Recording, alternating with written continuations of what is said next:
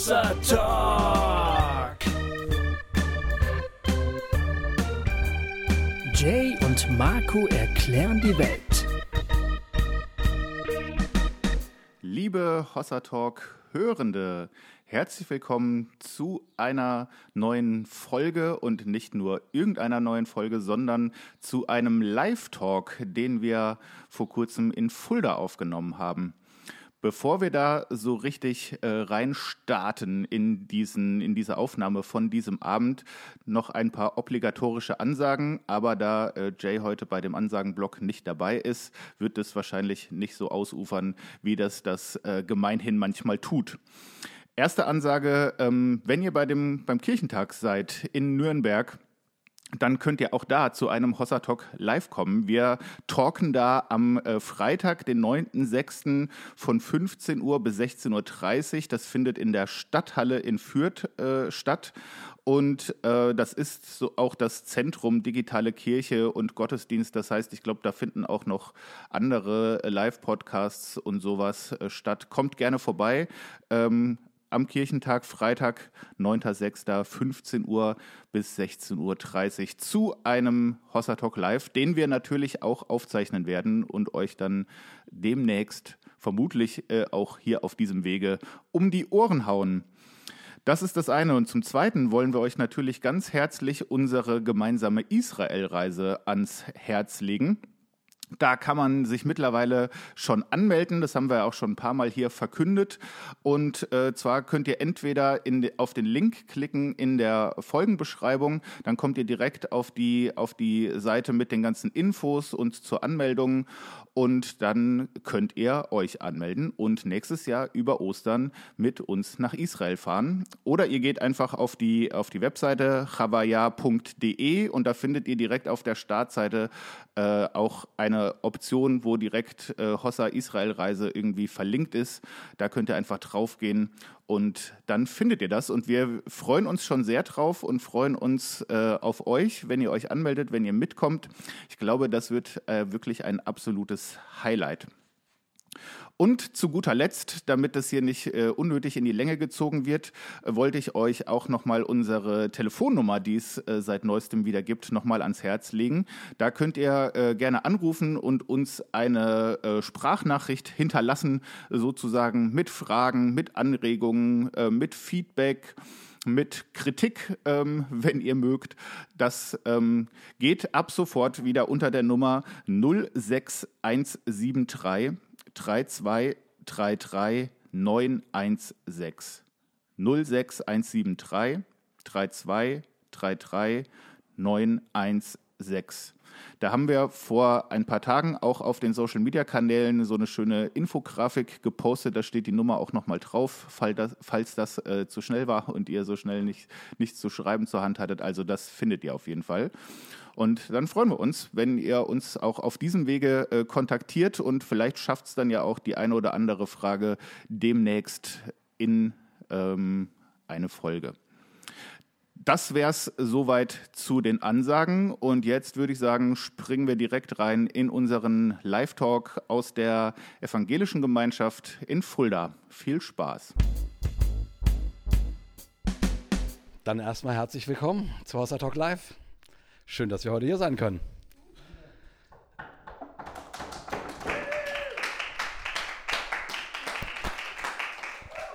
Tosende Massen jubeln uns zu. Ja.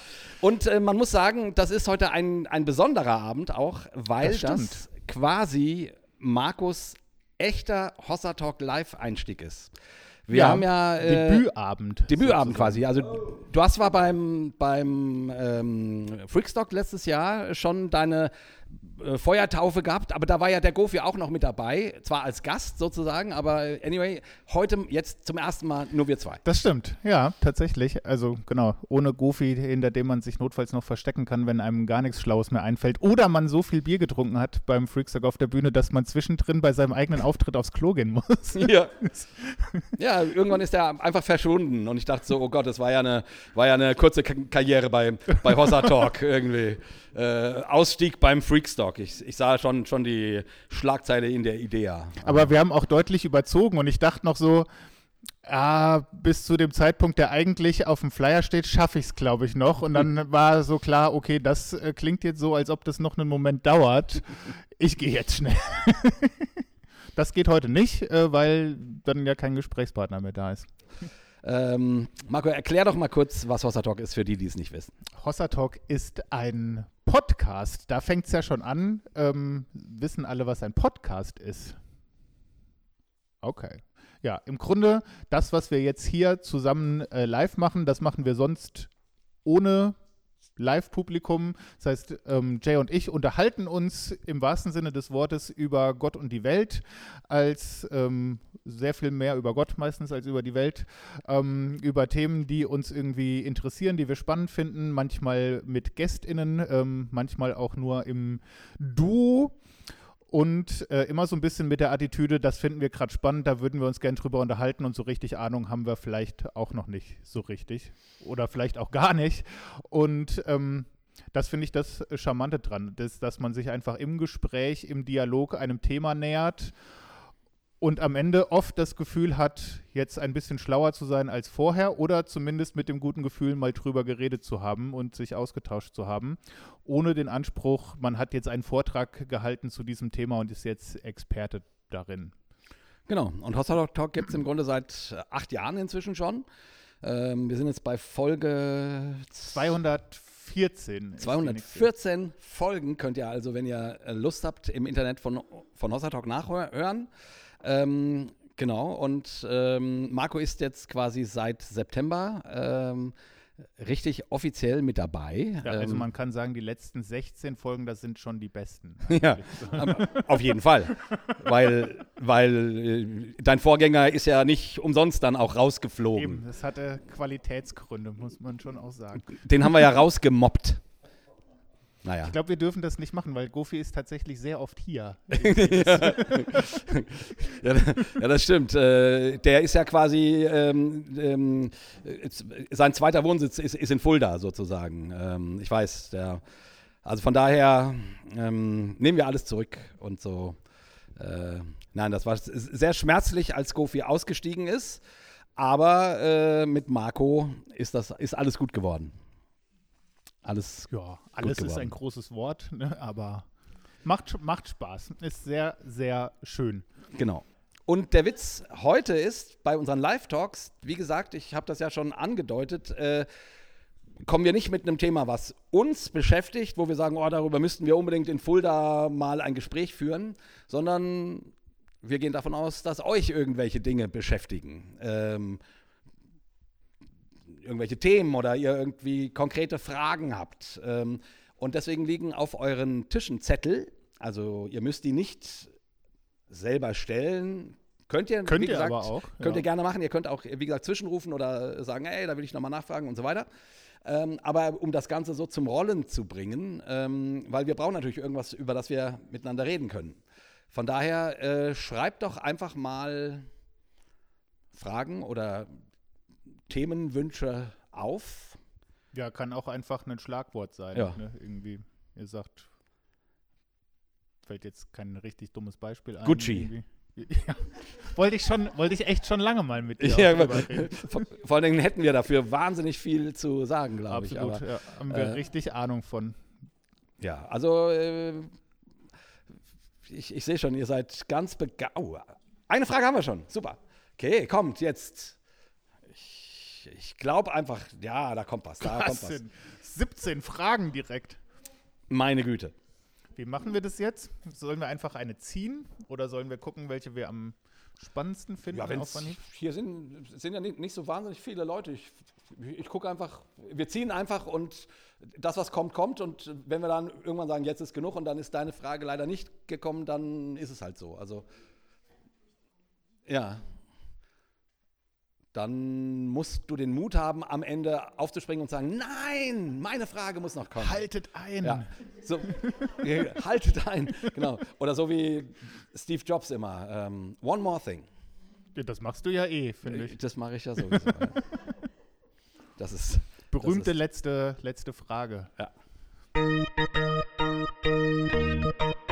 Geht gleich richtig, richtig, richtig zackig zur Sache. Wie sieht Gemeinde der Zukunft aus? Keine Ahnung. Ja. Nächste.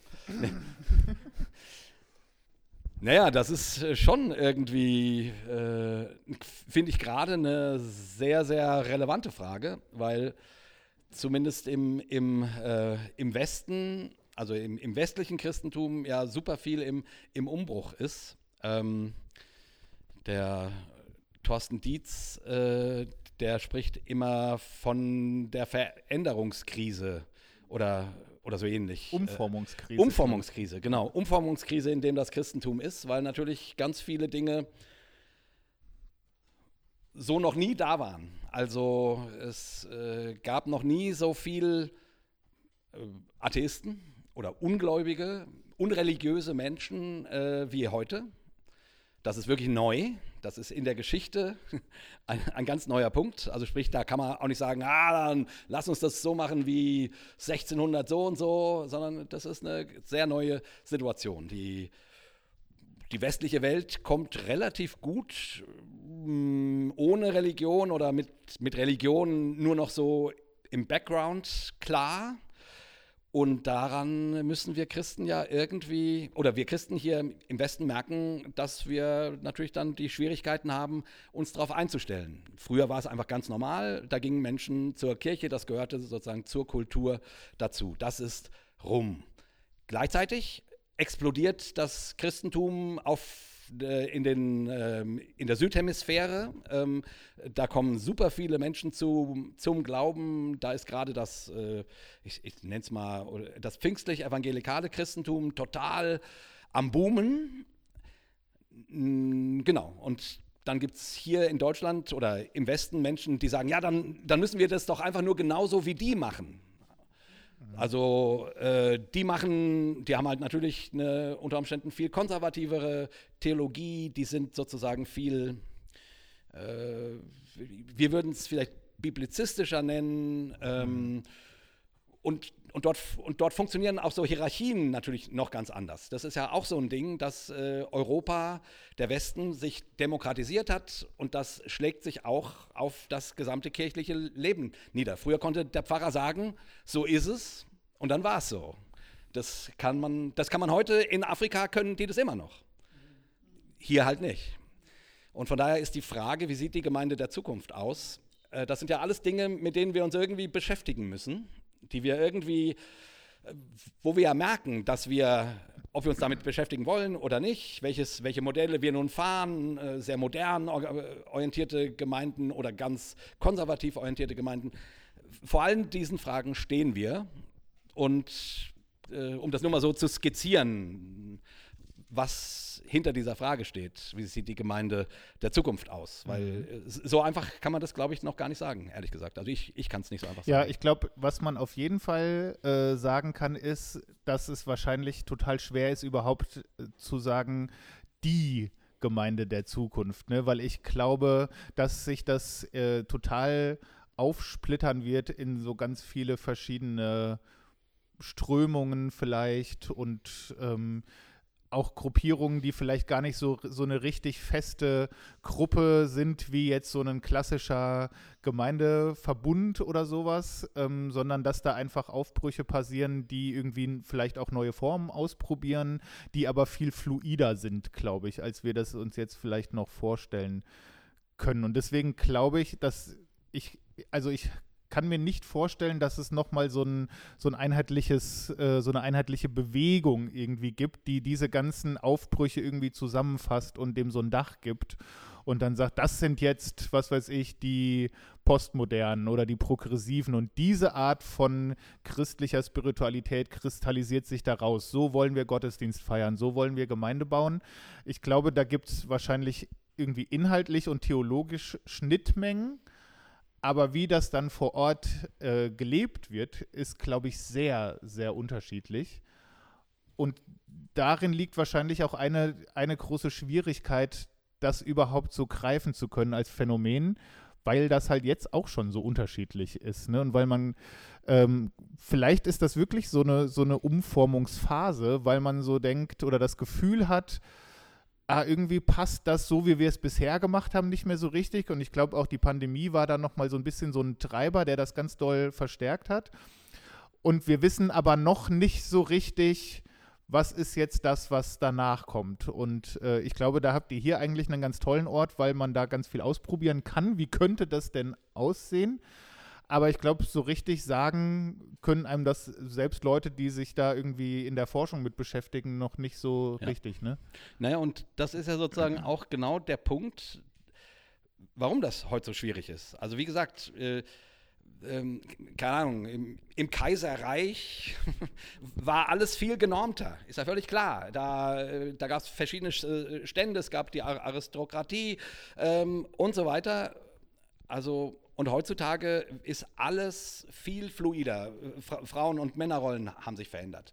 Äh, man, man hat politisches Mitspracherecht. Du, du, du kriegst nicht einmal im Monat durch irgendeinen Marktschreier mit, was in der Welt passiert, sondern ununterbrochen wirst du bombardiert mit allen Informationen, die es quasi auf der ganzen Welt gibt. Also die, die Welt ist so komplex geworden. Und, das, und die Schwierigkeit, darauf wollte ich hinaus, ich glaube, eigentlich kommt das Christentum ja daher, dass es sagt, ähm, hey, wir haben den Messias gefunden. Jesus Christus, äh, gestorben und auferstanden, das ist der Sohn Gottes, das ist, äh, das ist die Wahrheit. Ne? Jesus Christus, der Weg, die Wahrheit und das Leben, kennen wir ja alle. Und das, die Schwierigkeit ist, also wir, ich will damit sagen, wir kommen woher, wo man irgendwie gedacht hat, das ist ganz klar, das ist so und so. Und klar, dann gab es verschieden, da gab es katholisch, die haben das mehr so und so gemacht und dann gab es die protestantische Bewegung, die hat das dann noch ein bisschen anders formuliert und so weiter. Aber es war immer der Anspruch da, im Grunde, ähm, im Grunde können, also können wir sagen, wir denken, wir können sagen, wie die Wahrheit ist. Und heute zersplittert natürlich alles gesellschaftlich, äh, postmodern und so weiter. Und wir Christen stehen nun vor der Herausforderung und deswegen auch die Frage, äh, auch eine Gemeinde steht vor dieser Herausforderung. Ja, was machen wir denn jetzt mit unserem Wahrheitsanspruch, der ja irgendwie auch in, unserer, in unserem Glauben drinne steckt und der gesellschaftlichen Realität, wo man Dinge nicht mehr klar sieht, sondern perspektivisch. Und das macht ja auch durchaus großen Sinn, Dinge perspektivisch zu sehen und so weiter. Also ich will nur sagen, äh, ich glaube, einer der Gründe, warum wir uns auch gerade so schwer tun im, im Westen, ist, dass wir mit dieser ganzen mh, hm, gesellschaftlichen Entwicklung noch gar nicht, die noch gar nicht so theologisch reflektiert haben, dass wir irgendwie sagen können, und daraus ziehen wir jetzt die und die Schlüsse und deswegen machen wir es jetzt so und so. Ähm, weil wir eigentlich im Grunde es gerne hätten, dass wir den Leuten immer noch einfach sagen können, was wahr ist. Und die sollen das halt hören und die sollen zu uns kommen und dann, dann ist super. Aber die kommen halt nicht, weil, ja. weil, weil, in der Form, äh, die sagen, hä, wovon redet ihr? Das ist für die rosa Rauschen. Das ist, ne, ähm, Ja, ich glaube, das ist ja eh ein großes Problem, ähm, auf das wir gerade vermehrt äh, stoßen, dass äh, die Kirche oder die Gemeinde äh, oft versucht, äh, so wie du es beschrieben hast, natürlich auch, auch zu Recht, aber im Moment kommt es mir manchmal so vor, versucht Antworten zu geben auf äh, Fragen, die überhaupt keiner gestellt hat. Und dann sagen, guck mal, hier ist eine tolle Antwort. Und dann sagst du, ja, aber habe ich jetzt, ich, also habe ich jetzt nicht mich gewundert, was, äh, was das zu bedeuten hat. Irgendwie ist nicht gerade meine dringendste Frage. Und ähm, ich schätze mal, aber das ist natürlich auch nur eine, eine, persönliche Einschätzung, die eine Gemeinde der Zukunft, die müsste das wahrscheinlich andersrum machen. Also die müsste wirklich dahin gehen und sich überlegen, was sind denn eigentlich gerade die Fragen?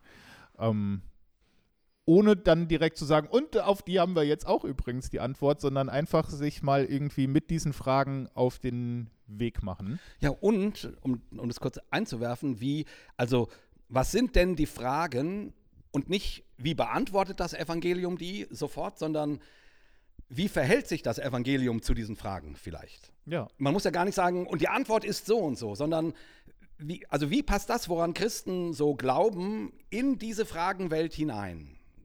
Damit man das irgendwie zusammenkriegt. Ja, das ist natürlich auch noch nicht die Lösung und, und das sagt sich hier so sitzend äh, wahrscheinlich auch viel einfacher, als zu überlegen, was heißt denn das jetzt in der Praxis, ne? wenn ich irgendwo hingehe und sage, ich möchte da jetzt eine, eine Gemeinde aufbauen und das war ja total toll, was ihr da gesagt habt.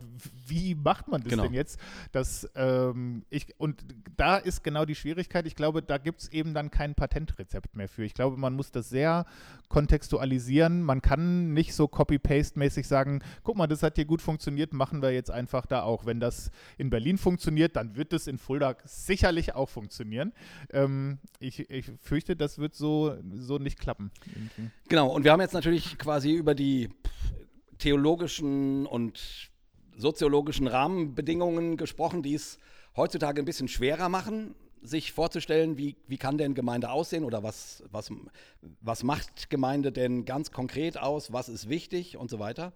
Und man muss natürlich auch das Rad nicht komplett neu erfinden, aber jetzt wäre tatsächlich nochmal spannend, die Frage, was, was halten wir denn? Also die Frage war ja, wie sieht Gemeinde der Zukunft aus? Und das war ja irgendwie eine, ist ja auch eine praktische Frage. Und nicht nur, ja, warum ist das so schwierig gerade, das eine Form zu finden oder so. Und ich, ich finde ganz richtig, du hast es ge- gesagt, wahrscheinlich brauchen wir viele Formen, Ja. sehr unterschiedliche. Wahrscheinlich brauchen wir auch unterschiedliche theologische Schwerpunkte, äh, weil es einfach so unterschiedliche Menschen gibt und das Evangelium ja nicht in, in drei Sätzen für jeden passgenau zu machen ist, sondern mehr zu sagen hat und hätte. Und deswegen äh, finde ich es auch zu Recht, dass die Menschen heute sagen, ja, dein Evangelium klingt ja gut, aber was hat das mit mir zu tun? So, ne?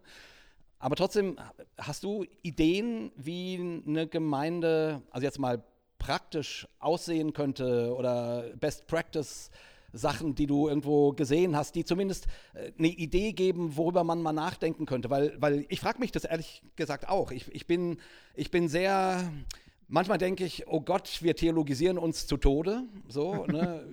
Das Ähm, machen wir ganz sicher. das machen wir ganz sicher so. Oder wir preisen uns zu Tode oder wie auch immer. Die einen so, die anderen so.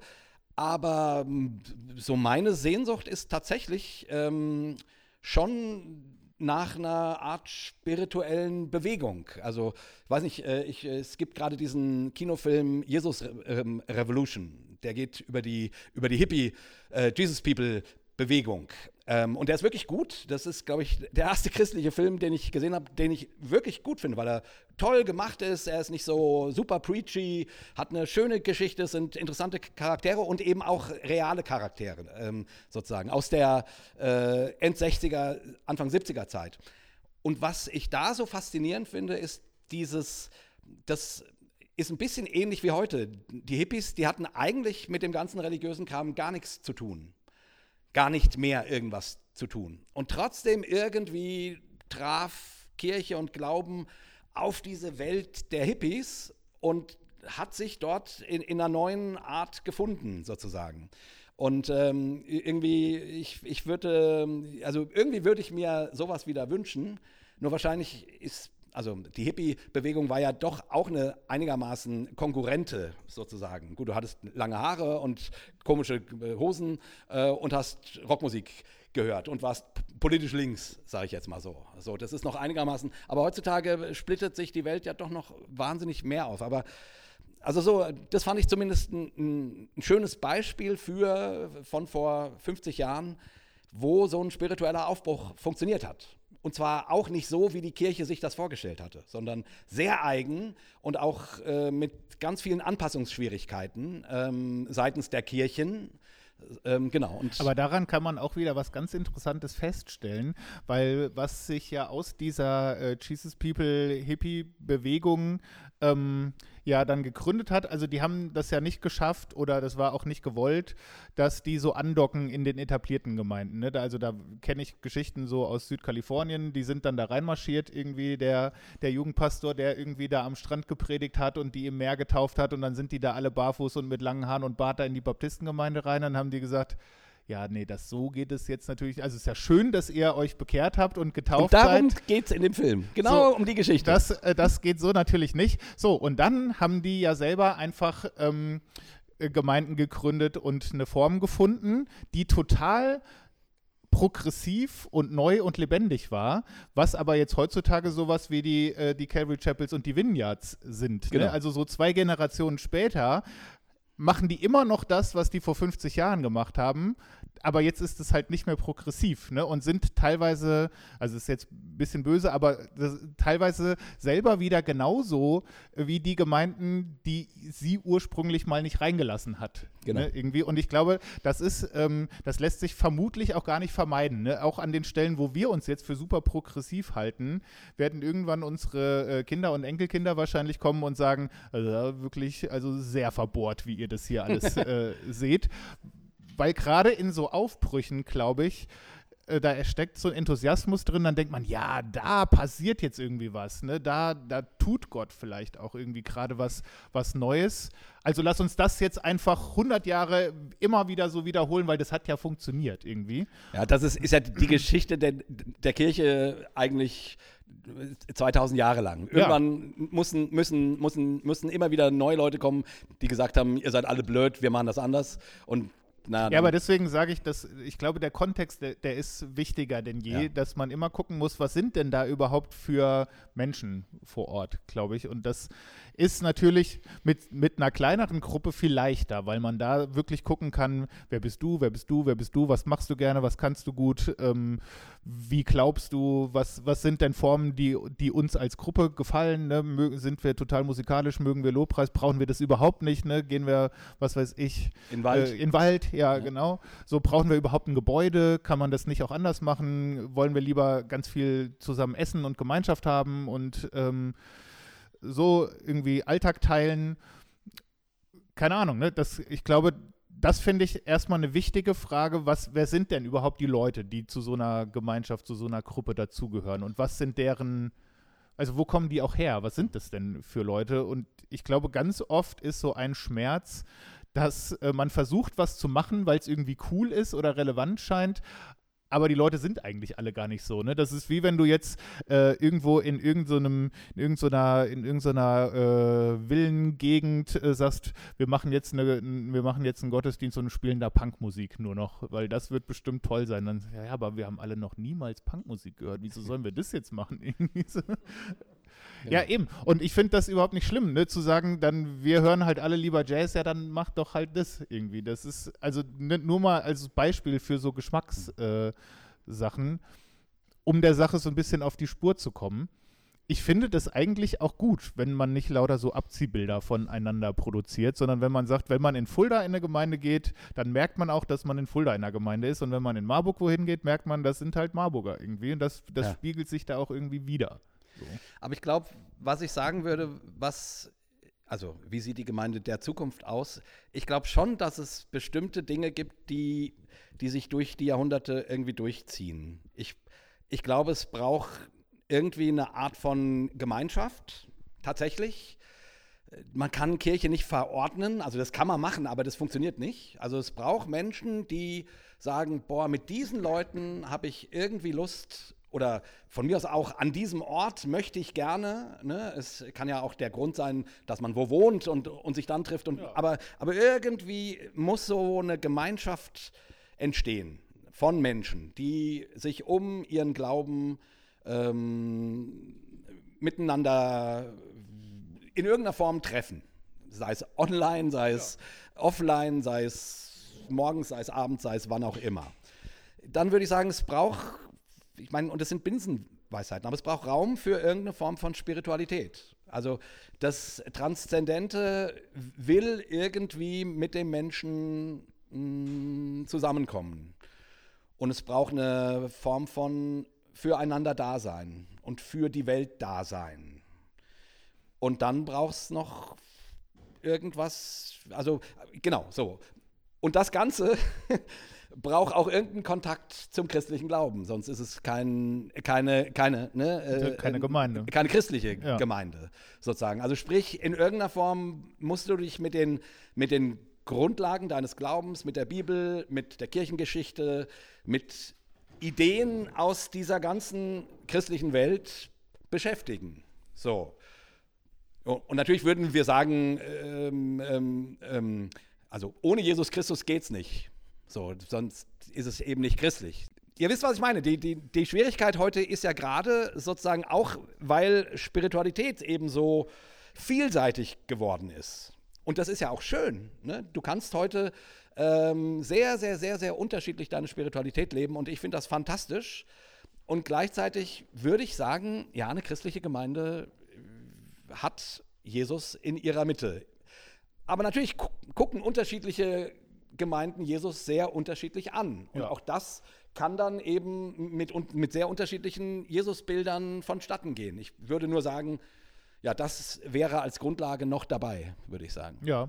Und ich, wahrscheinlich werden wir auch in Zukunft ein bisschen diese ganzen Begrifflichkeiten anders definieren und äh, deuten müssen. Ne? Das, also wenn du jetzt Gemeinde hörst, dann hört man ja irgendwie auch automatisch so Gottesdienst und Gemeindehaus und man hat so eine gewisse, also das, so, ein- so ein Wort macht ja was mit einem, wenn man das hört irgendwie. Pastor Pastor, und genau. Pastorenfrau.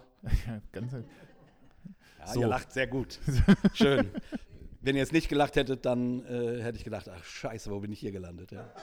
Ja, und bei allem, was du jetzt beschrieben hast, da, das hat ja diesen, erzeugt ja diesen Eindruck nicht irgendwie, ne? Also, dass du so denkst, ja, möglicherweise ist eine Gemeinde auch ein, ein Zoom-Raum zum Beispiel, ne? Oder was weiß ich, eben, genau, man, man ist irgendwie in der Natur unterwegs oder keine Ahnung. Also ich, wahrscheinlich wird das einfach noch viel diverser zu denken sein, dass völlig außerhalb auch von einem Gebäude und, und einer Institution. Trotzdem wird es das auch immer parallel noch weiter trotzdem geben, glaube ich. Das ist halt so das Spannende, dass das halt parallel passiert. Das löst sich nicht auf einmal auf und dann passiert was Neues, sondern da gehen so ganz viele Sachen nebeneinander her und ineinander über und überkreuzen sich auch mal, glaube ich. Und Ja, und die So. große Frage wäre eben, sollte das so sein, dass du ganz viele, ganz unterschiedliche äh, kleine Gruppen, große Gruppen, wie auch immer hast, kriegt man es dann noch hin, ähm, eine Art von Bewegung zu sein? Oder ist man dann nur noch zerstückelt? So. ja, Und das wäre ja schon schön, wenn, wenn, wenn Menschen, wenn sie sagen, ach, das sind die Christen, so, ähm, wenn das quasi zwar sehr unterschiedliche Formen haben kann, auch unterschiedliche Schwerpunkte und, und so weiter, und, und trotzdem man das Gefühl hat, ja, ja, wir- das sind keine Ahnung, also äh, äh, nicht ein besonderer Menschenschlag. Das, das nicht, aber, aber es wäre ja schön, wenn es eine Art Bewegung wieder gäbe, sozusagen, die jetzt nicht nur, vielleicht ist es, vielleicht muss man sich von dem Gedanken auch verabschieden, aber die jetzt nicht nur an dem Ort, da treffen sich halt die zehn Leute und die machen das so und so, sondern irgendwie, äh, ich, ich träume nach wie vor von, von von, äh, von was, äh, also nicht was Großem, was groß organisiert ist, das nicht, aber von was, eben wie diese Hippie-Bewegung. Das war auch äh, in, in den Anfängen zumindest komplett dezentral und trotzdem äh, poppte das überall auf. So, das waren diese Jesus People. So, ähm, irgendwie fände ich das sch- schon schön, wenn Gemeinde der Zukunft, wenn Christen der Zukunft das nicht komplett verlieren, so, äh, weil sie sich nur noch zersplittern. Das, das ist die Gefahr heutzutage. Ja, ich glaube, das ist natürlich auch eine spannende Frage, wie das gelingen kann, ähm, beziehungsweise was halt so ein Punkt wäre, um den man sich dann versammeln kann. Klar, da könnte man natürlich sagen, haben wir eben schon gesagt, Jesus in der Mitte, aber das haben wir ja jetzt auch schon und äh, verprügeln uns die ganze Zeit. Also das weiß ich nicht, ob wie, wie einfach das in der Praxis ist und wir merken das ja auch gesamtgesellschaftlich, dass eigentlich die extremen Ränder immer doller werden irgendwie und die Mitte so ein bisschen aus äh, ausfasert und pff, das, also das finde ich in Zukunft mal äh, sehr interessant, wenn das wirklich so sein sollte, dass es immer mehr auch so in, in kleinere Sachen kleinteilig irgendwie so zersplittert, wie man das dann doch irgendwie nochmal zusammenbringt und für was, ne, und ähm, um, um was herum. Das kann, also fände ich auch total schön. Habe ich wirklich keine richtig gute Idee, wie das gehen könnte Ja. irgendwie. Ja, ich, und ich würde auch sagen, wir können die Frage noch nicht beantworten. Und ich, ich vermute, auch in den nächsten 20 Jahren werden wir die noch nicht beantworten können. Äh, keine Ahnung, vielleicht kristallisiert sich irgendwann was raus. So, wie ein großer Strom von Gemeinde aussehen könnte oder sowas. Aber ich würde sagen, heutzutage äh, können wir die Gemeinde der Zukunft nur versuchen auszuprobieren. Aber kann man nicht auch mit Gottes Eingreifen rechnen, weil zum Beispiel die Hippie-Bewegung ist ja nicht aus sich entstanden, sondern ich denke, Gott hat irgendwas ausgelöst, was ungewöhnlich war, mhm. aber die Leute haben darauf reagiert. Und so glaube ich auch, dass sie auch irgendwie einen neuen Impuls von Gott brauchen.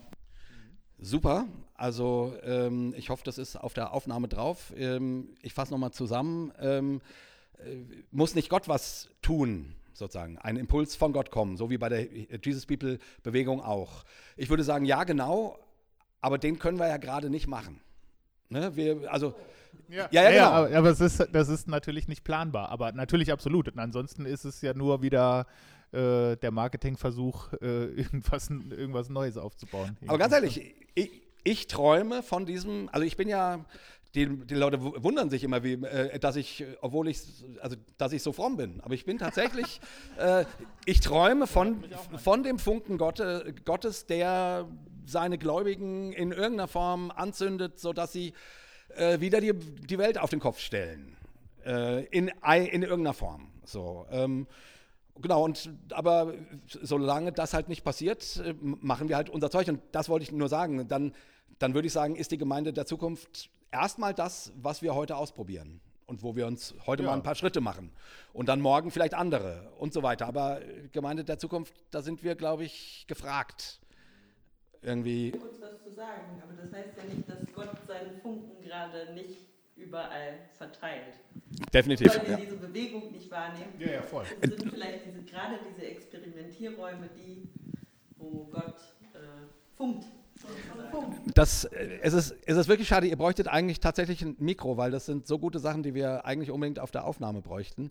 äh, ich, man, vielleicht kannst du es auch hochziehen, aber ich, ja, ja, ich vermute es trotzdem mal. Ich, ich, ich sage nochmal kurz, die Anja hat gerade gesagt, ähm, dass das, was wir gerade gesagt haben, ja nicht heißt, dass, dass Gottes Funken nicht auch schon zur Zeit und überall in allen möglichen Formen äh, zu finden ist. Und da hast du natürlich vollkommen recht. Äh, das wollte ich damit auch nicht ausgedrückt haben, sondern ja, ja, ich weiß, äh, aber ich, äh, die andere Seite, die, die wir, oh ja, Gott wirkt im Kleinen und so weiter, die, über die reden wir zumindest in dieser progressiven Welt ja ständig. Und irgendwie habe ich gedacht, es wäre doch auch schön, wenn es, äh, wenn man mal wieder, also wenn es auch mal wieder nicht nur im ganz Kleinen ist, sondern so. Aber du hast vollkommen recht. Das heißt ja nicht, dass Gott nur da wirkt, wo, keine Ahnung, tausend Leute äh, sagen, wir wollen jetzt hier was mit Jesus machen oder so, so Jesus People mäßig. Also nee, natürlich nicht. Also und das Schöne ist ja, und dann können wir vielleicht dann auch, außer du hast noch irgendwas Wichtiges. Ähm, ich wollte nur sagen, das Schöne ist ja eigentlich, ähm, dass wir Gott eben nicht machen können. Wir können diesen Funken nicht machen, sondern wir sind Menschen, wir sind in irgendeiner Form angezündet von Jesus, vom Evangelium und damit leben wir. Und den Rest dürfen wir auch Gott überlassen. Okay. Jetzt darf ich aber mal ziehen. Jetzt darfst ja. du mal ziehen passt eigentlich gut dazu. Ist Evangelisation veraltet? Wie könnte es, äh, wie könnte es besser gerade bei uns noch ankommen? Habe ich es richtig gesagt? Ja, also im Grunde, was machen wir mit Evangelisation? Ist das noch zeitgemäß? Ja, ähm, ich würde sagen, die, also das Anliegen von Evangelisation ist nicht veraltet. Ich würde sagen, das Anliegen, äh, dass Christen glauben, dass, ich, dass, dass Gott Menschen sucht und Menschen begegnen möchte und Menschen anzünden möchte, Menschen äh, erlösen möchte, erretten möchte, Menschen heilen möchte, Menschen wiederherstellen möchte, Menschen Sinn für ihr Leben geben möchte und so weiter und so fort. Also all das sehen wir ja sozusagen im, im, im, im Glauben. Also wir glauben ja nicht einfach nur, dass es da irgendwie einen, wie einen Gott gibt, sondern der wünscht sich Menschen zu begegnen und in eine Beziehung zu treten mit, mit ihnen. Und ich, ich würde denken, das ist immer so. Und Evangelisation ist ja quasi eigentlich klassisch, dass man versucht, Menschen äh, diese, diesen Gedanken, hey, da gibt es einen Gott, dem kannst du begegnen, der interessiert sich für dich, du brauchst diesen Gott für dein Leben, sage ich jetzt mal. Äh, das ist ja eigentlich der Gedanke, was Evangelisation macht. Jetzt ist halt die Frage, wir alle verbinden mit dem Wort Evangelisation irgendwas, meinetwegen irgendwelche Leute, die auf der Straße stehen und komische Lieder singen und Zettel verteilen und oder, oder dass du irgendwie, dass sich in der Kneipe jemand neben dich setzt und plötzlich so ein dickes Buch auf den Tisch legt und sagt, hast du schon mal über Jesus Christus nachgedacht? und, und solche Sachen. Und, ähm, und auch das hat ja wahrscheinlich alles auch irgendwie seinen, seinen Platz, aber äh, da wäre mein Gefühl, auch, also ich, ich kann es nur für mich sagen, ich bin, mir fällt das auf der Ebene sehr schwer, Leute einfach so anzuquatschen und denen irgendwas zu sagen, wo ich immer denke, wollen die das überhaupt hören? So, das ist, das fällt mir, also es gibt andere Persönlichkeiten, denen fällt sowas leicht und von, von mir aus. Also ich, ich würde fragen, Evangelisation, ja. Ich, ich finde das auch schön, mit Menschen über den Glauben zu sprechen. Ich will ihn nur nicht anpredigen. Das ist nicht meins. Ich mag es nicht, ich mag selber nicht, nicht angepredigt zu ja. werden. Also dann wäre die Frage nach dem Wie vielleicht. ja, so. glaube ich auch. Es ist schon auch, eigentlich wie bei der anderen Frage, auch schon ganz stark eine Formfrage. Ähm, weil ich, das ist, glaube ich, natürlich schon so, dass sich einfach äh, Kommunikationsformen oder wie man irgendwas weitergibt und an den Mann oder an die Frau bringt, sich natürlich verändert. Und ähm, ich glaube, das wäre natürlich auch schon problematisch zu sagen, nur weil es diese schrägen Formen gibt, ne, die du gerade beschrieben hast, ähm, ziehen wir uns komplett zurück und machen das einfach gar nicht mehr, weil dann ist das einfach das Einzige, was übrig bleibt. Also ich habe mal tatsächlich ein paar Jahre für ein Missionswerk gearbeitet, die so, so Zeug produziert hat, irgendwie, was man dann so auf der Straße verteilt hat. Und da würde ich natürlich sagen, also das wäre auch erstens mal gar nicht meine Form, ähm, weil ich so als Typ auch gar nicht bin, so konfrontativ und so auf dem Marktplatz stehend und äh, ne?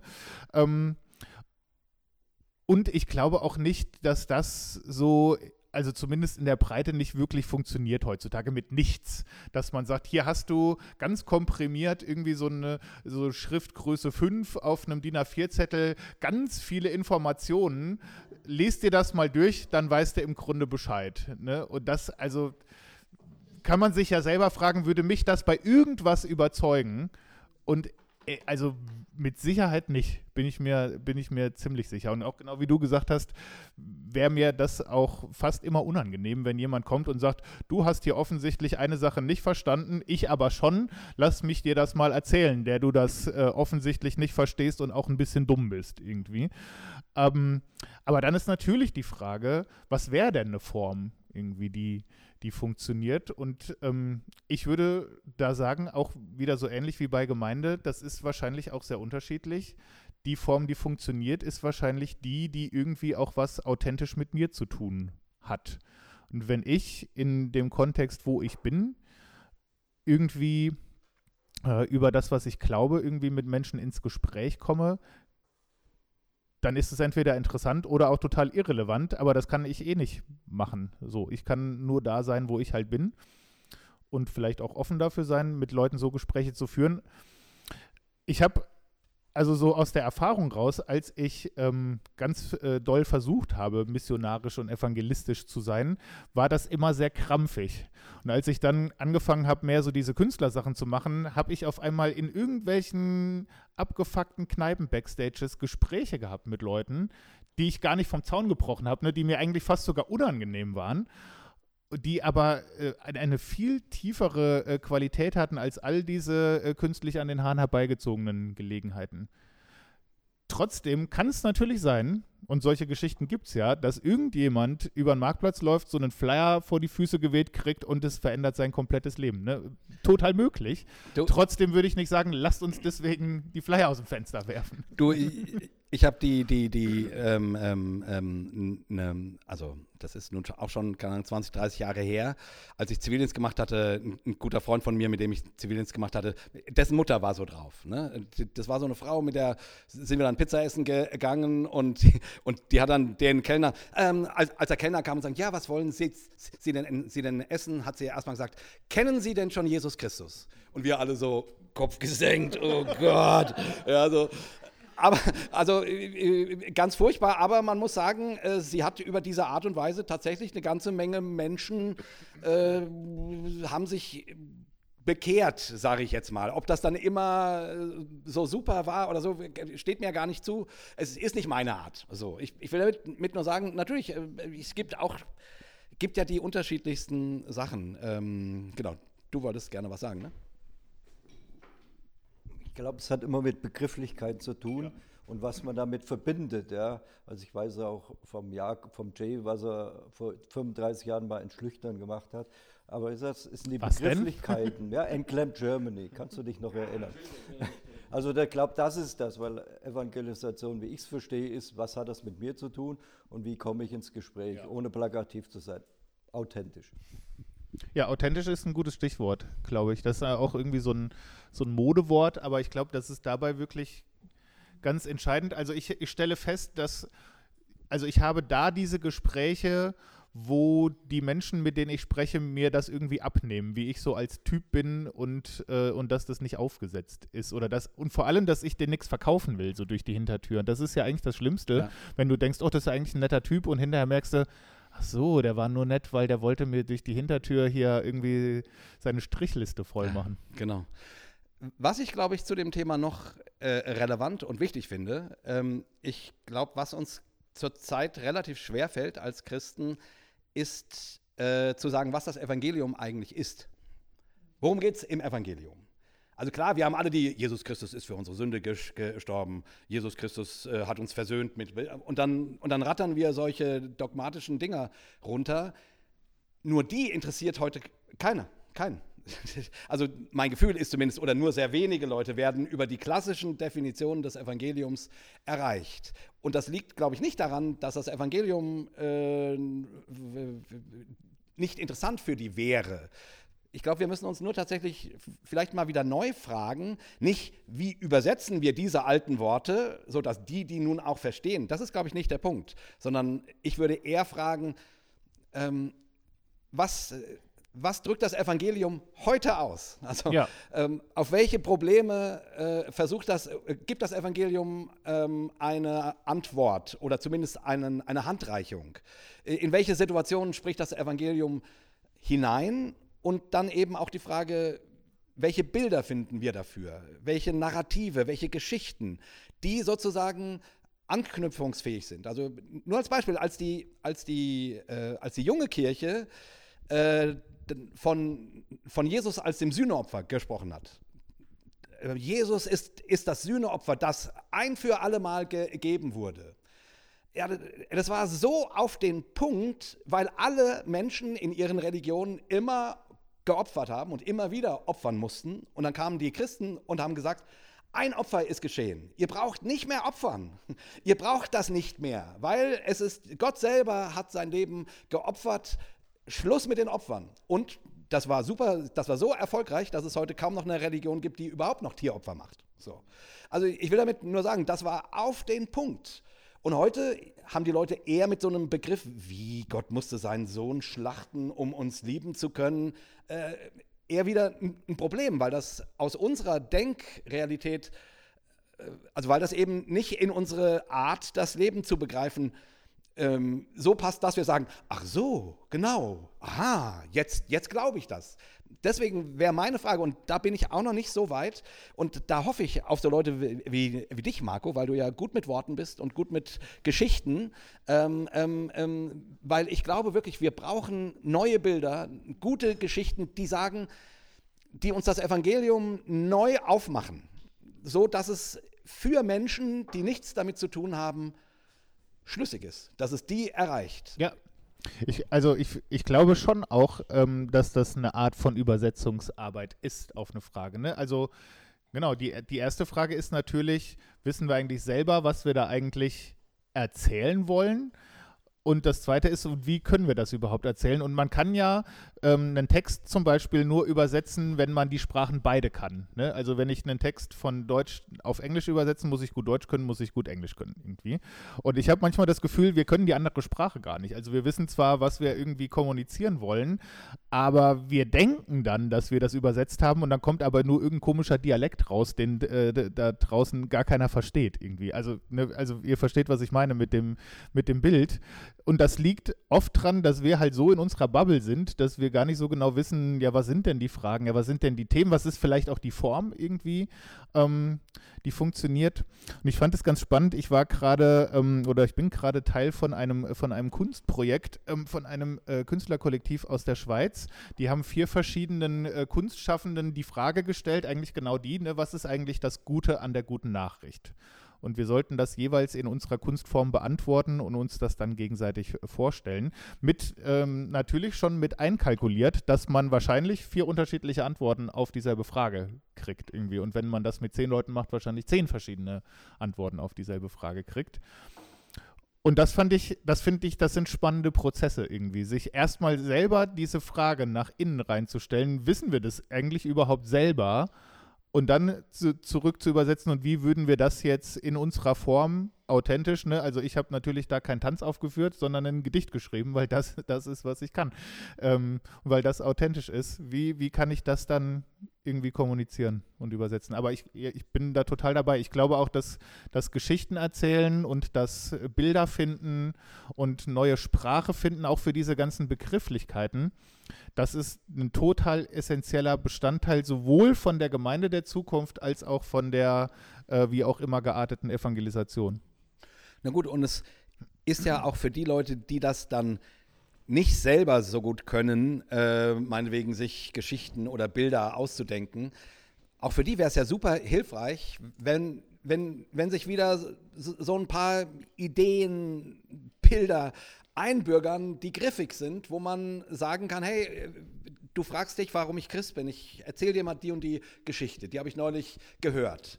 Äh, vielleicht verstehst du dann, was mir an diesem Glauben so wichtig ist. So. Und da habe ich halt das Gefühl, da sind wir noch echt in den Kinderschuhen. Also da, also, also für unsere Zeit. Ne? Weil wir meistens einfach nur versuchen, Worte zu übersetzen, mhm. aber, aber nicht Inhalte. Also aber ich glaube, manchmal sind wir da auch so verkopft, weil wir dann so denken, ja, boah, das ist ja jetzt super kompliziert. Wie gestaltet man jetzt diese Prozesse? ich erzähle euch mal ein Erlebnis. Ich war ganz am, im Januar irgendwann bei, bei uns in Marburg äh, im Gottesdienst und ähm, das war ein Freund von mir dabei, der ist überhaupt nicht kirchlich gemeintlich sozialisiert. Der war irgendwie zweimal in seinem Leben in irgendeinem, irgendeinem Landeskirchengottesdienst und in so einem Gottesdienst halt überhaupt überhaupt noch nie. Und der war aber zufällig in Marburg äh, und hat mich besucht und dann ist er halt da morgens mitgekommen. Und dann hat der, äh, der Tobi Feix halt über die Jahreslosung gepredigt. Ne? Und im Grunde äh, das war jetzt keine hochkomplexe theologische Predigt, das war im, im Grunde diese, diese Geschichte nacherzählt ne, von, der, Hagar. von der Hagar, die dann in der Wüste ähm, irgendwie ist und, äh, und Gott spricht ihr das, oder Gott erscheint ja und sie sagt dann am Ende, du bist ein, ein Gott, der mich sieht irgendwie. Und, äh, und, und das war für, für meinen Freund, der da saß, ne, diese Geschichte noch nie gehört hat. Und äh, das, das ist ja so toll. Also sowas habe ich ja überhaupt noch nie gehört. Das ist also Teil von eurer Botschaft, dass es einen Gott gibt, der sogar mich sieht. Dann dachte ich, ja, das ist ja Kindergottesdienst, ne, irgendwie, aber das war, das war ja, das, aber das hat ihn halt völlig weggehauen, ne, und er hat gesagt, solche Predigten gibt es und so, und ich dachte so, ja, also ne, das ist halt das, was wir hier machen jede Woche irgendwie. Und deswegen denke ich manchmal, vielleicht müssen wir es gar nicht so kompliziert machen, ne, weil die, ja. die, die ist ja gut, die Botschaft.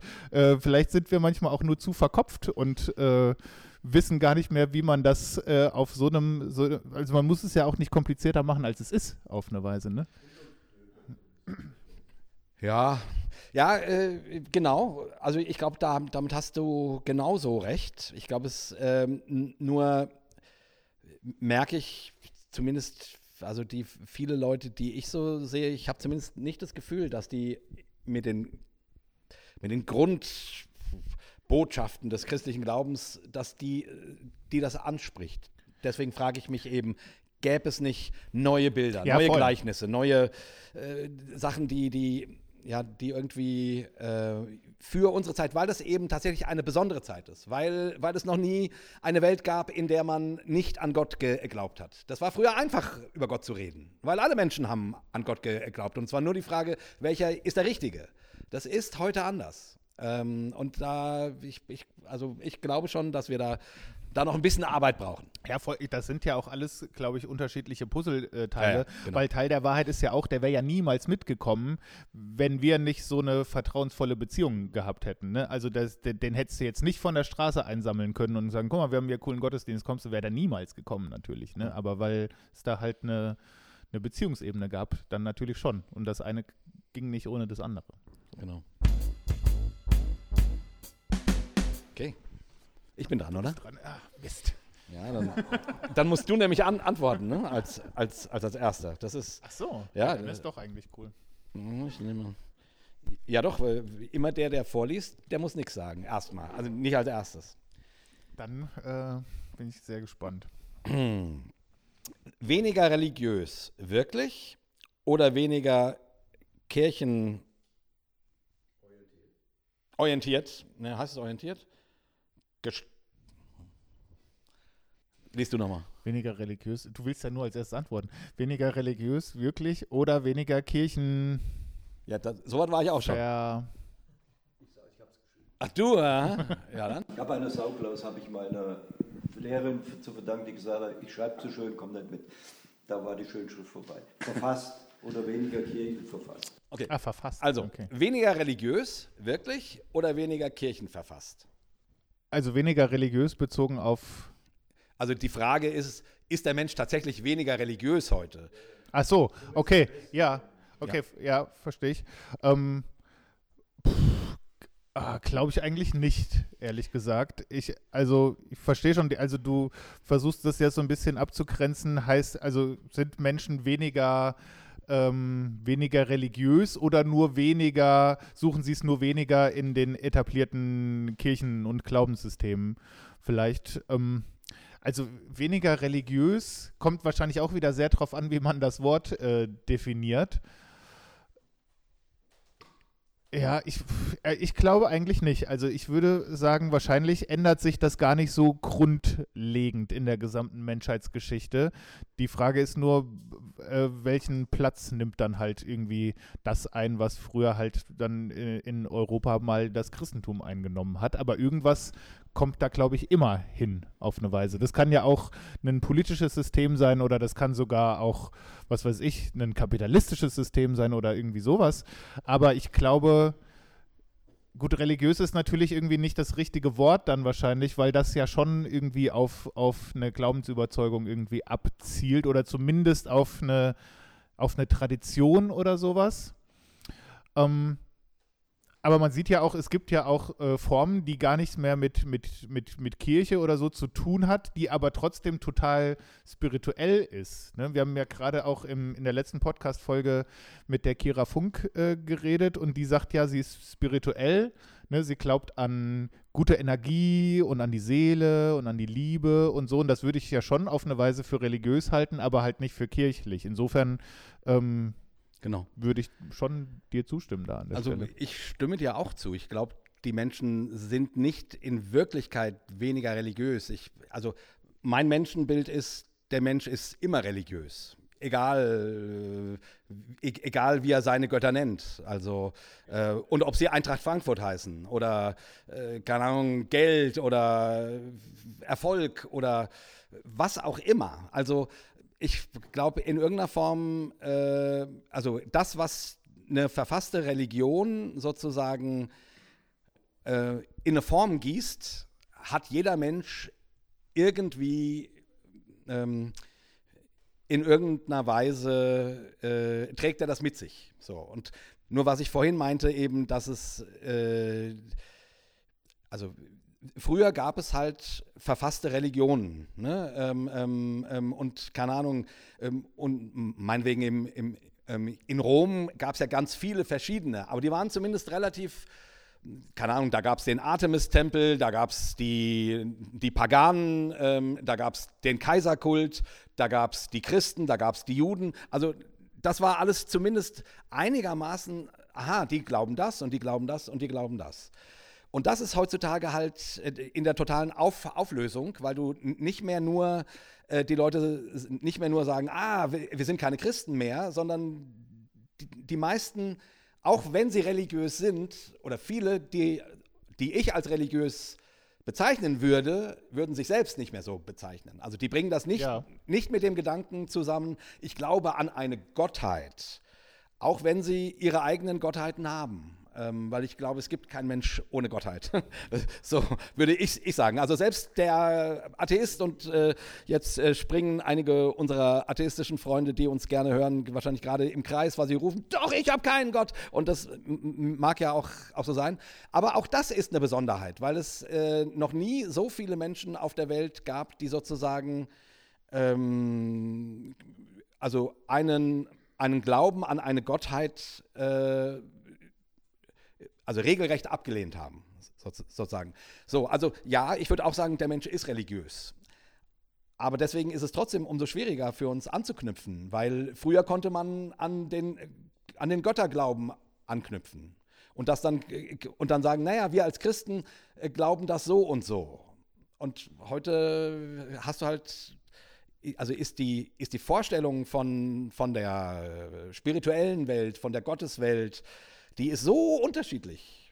Das, äh, Aber dann ist das halt vielleicht einfach nicht der Anknüpfungspunkt. Ne? Also ich, äh, ich habe vor kurzem Ja. irgendwie eine ne Beobachtung gemacht, da habe ich so gemerkt, in ganz vielen äh, Zeitungsartikeln, die ich lese, in ganz vielen Podcasts, die ich höre, wird ständig über Themen geredet, über die wir eigentlich auch ständig reden, ne? oder auch gerne mit Leuten reden würden. Also Ja. natürlich auch so während der Pandemie und als dann der äh, Ukraine-Krieg losging, wurde auf einmal ganz viel über Hoffnung geredet. Ne? Und wirklich so auf der Suche, was, was wollen wir hoffen, was gibt Menschen Hoffnung, wer, wer kann uns erklären, was Hoffnung ist. Interessanterweise äh, wurden äh, da in diesen ganzen Interviews und sowas äh, ganz wenig ähm, Menschen eingeladen, die man jetzt mit Kirche oder sowas oder so mit, mit ähm, traditionellem Glaubenssystem irgendwie verbinden würde. Und trotzdem sind diese Themen halt total da, ne? Genau. Irgendwie.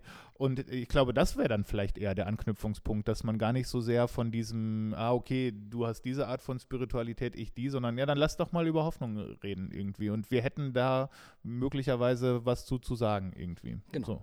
Genau so. Das finde ich. Das wäre, und, und, da, und ich würde ja auch sagen, genau zu, zu all diesen Lebensthemen hat der christliche Glaube ja ganz viel zu sagen. Oder in der Person von Jesus Christus findet man ganz viel zu diesen Themen. Also ich meine, wir, wir nennen uns ja nicht ohne Grund Christen. Das ist ja nicht einfach nur ein äh, gestorben und auferstandene Pappfigur, sondern wirklich einer, der was, der, der was zu geben hat in, in dem wie er gelebt hat, in, in dem wie er ähm, gepredigt hat und auch in dem wie er gestorben ist und in dem wie wir Christen glauben, dass er wieder auferstanden ist. Also ne, ich, ich, ich finde, ich würde nach wie vor sagen, äh, und deswegen suche ich nach den Kontextualisierungen für, wie man Jesus so ins Gespräch bringen kann, dass die Leute nicht dicht machen, nicht der Rollladen runtergeht, sondern die sagen, ach so, so wie dein Freund da in dem Gottesdienst äh, sagt, ach, ach so, ihr glaubt an einen, an einen Gott, der mich sogar sieht.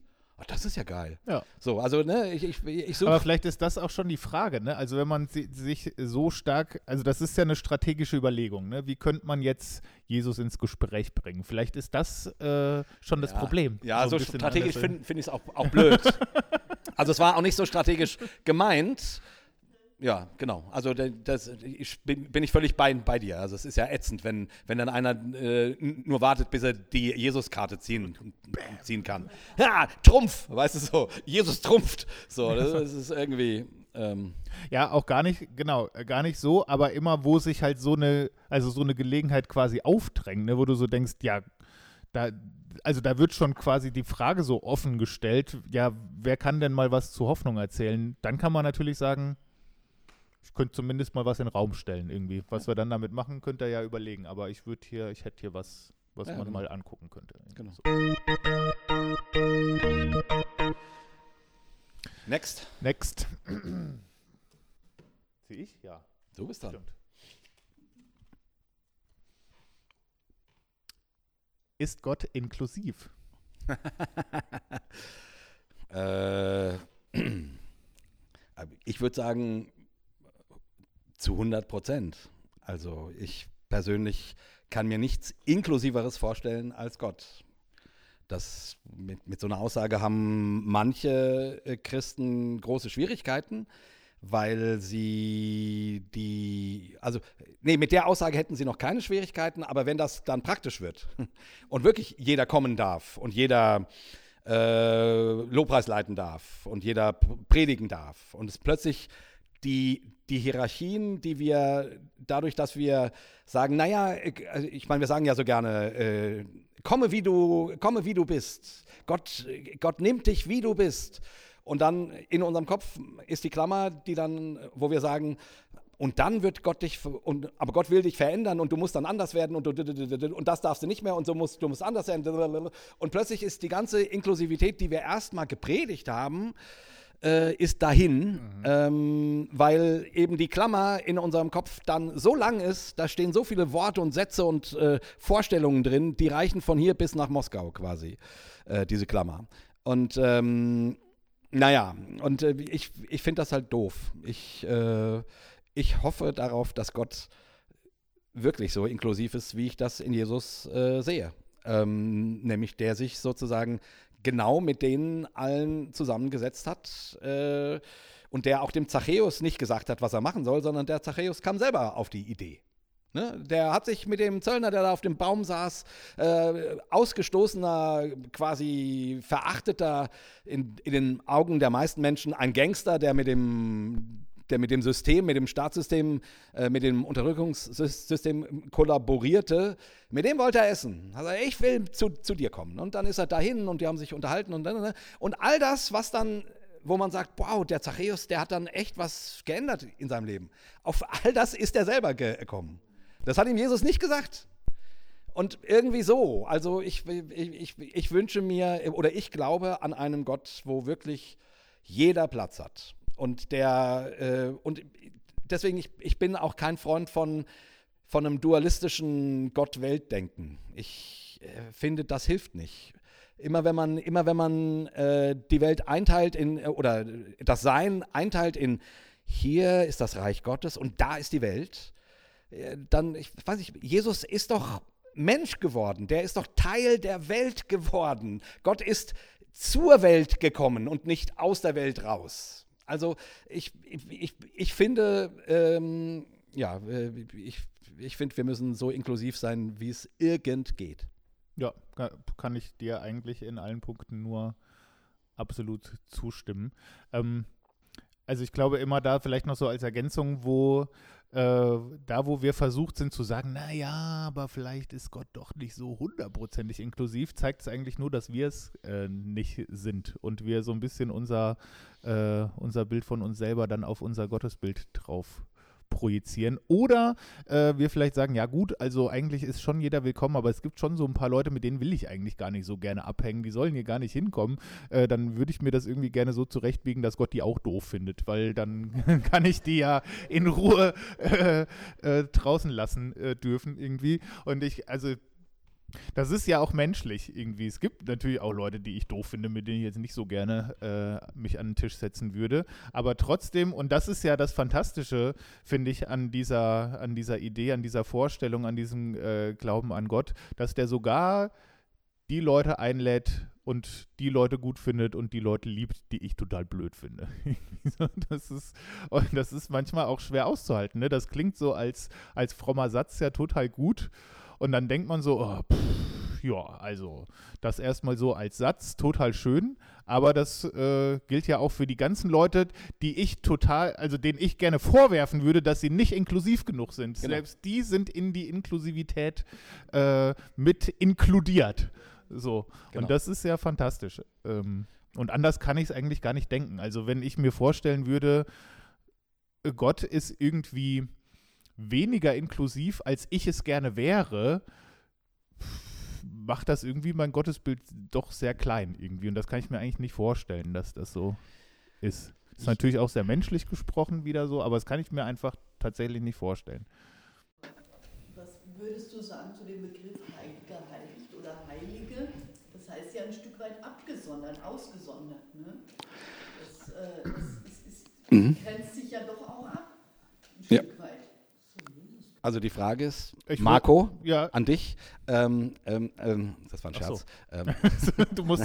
Ja, Nein, ich wollte dir die Frage zuschustern, damit ich sie nicht beantworten muss. doch, ich Nee, beantworte sie. Ich, ich, doch, ich wollte nur kurz nochmal zusammenfassen fürs, fürs Mikro. Also die Frage wäre, was machen wir, was macht man dann mit einem Begriff wie, wie heilig? Heißt das nicht ausgesondert? Heißt das nicht abgesondert? Heißt das nicht sozusagen, ähm, ja, das waren deine Worte. Ja, möglicherweise heißt es, also es heißt ja tatsächlich äh, abgesondert, aber es ist ja trotzdem, es heißt ja trotzdem nicht ausgegrenzt, glaube ich. Ne? Also das, das ist schon natürlich irgendwie ein, ein Begriff, der eine besondere Gruppe beschreibt, aber die, die hat ja keine Mauern. Ne? Also zu der Gruppe darf ja trotzdem jeder dazugehören, der möchte, würde ich sagen. Also das ist ja, das, das ist ja kein, kein Ticket, was man sich irgendwie äh, erstmal teuer erkaufen oder verdienen muss. Das im Grunde ist es, ist, ja, es ist äh, offen. Es hat natürlich was irgendwie mit Identität zu tun, auch mit, äh, mit Zugehörigkeit, auch ein bisschen mit Status natürlich. Aber es gibt ja kein, kein Schild, wo steht, ähm, nur die und die Personen gehören zu den, äh, zu den geheiligten Personen irgendwie. Oder nur die dürfen dazugehören und die anderen haben keine Chance oder irgendwie sowas. Und ich, ich würde hier sozusagen argumentieren, also das Konzept von Heiligkeit ist ja ursprünglich das, da ist Gott und der ist ganz weit weg, weil er so heilig ist und weil wir ja nicht heilig sind, haben, hat Gott mit uns, haben wir nichts miteinander zu schaffen.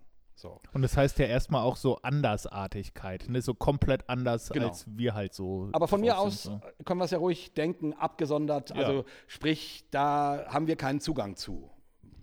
Und so kann man Gott ja durchaus auch denken. Also ich finde den Gedanken jetzt nicht komplett verwerflich, weil Gott ist ja anders. Und Ja, Gott, ja, ich finde den äh, auch gar nicht verwerflich. Ne? Und, und, und ich finde auch, in der Hinsicht kann man ja über Gott nachdenken, was bedeutet das und so.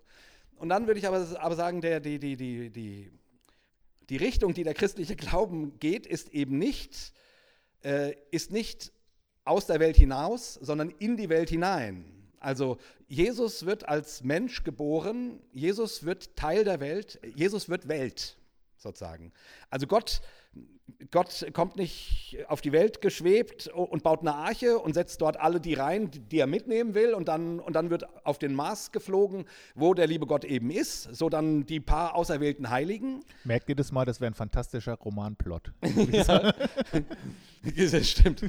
Sondern Gott wird Teil der Welt. Also ich, ich, ich kann, also Weihnachten ist nicht nur das Fest, wo der Erlöser geboren worden ist, sondern damit steht und fällt alles, was wir, äh, wie wir Gott sehen, meines Erachtens. Weil entweder man sieht Gott abgesondert oder man sieht die Bewegung, die Gott macht, in die Welt hinein, Teil der Welt zu werden, Mensch zu werden, sogar den, den, also das Letzte, was den Menschen Furcht macht und beendet, durchzustehen und zu überwinden, um damit sozusagen äh, in seiner Person die Menschheit ähm, wie einen Quantensprung auf eine neue Ebene zu heben. Und, und, und da gibt es dann aber keinen, aber keinen Ausschluss mehr. Also da, die, die, dieser, dieser Quantensprung, der ist quasi, äh, also das ist in Jesus ja passiert. Jesus verkörpert das. Im, im, im, im Kolosserbrief steht, äh, Jesus ist der Erstgeborene und der, in dem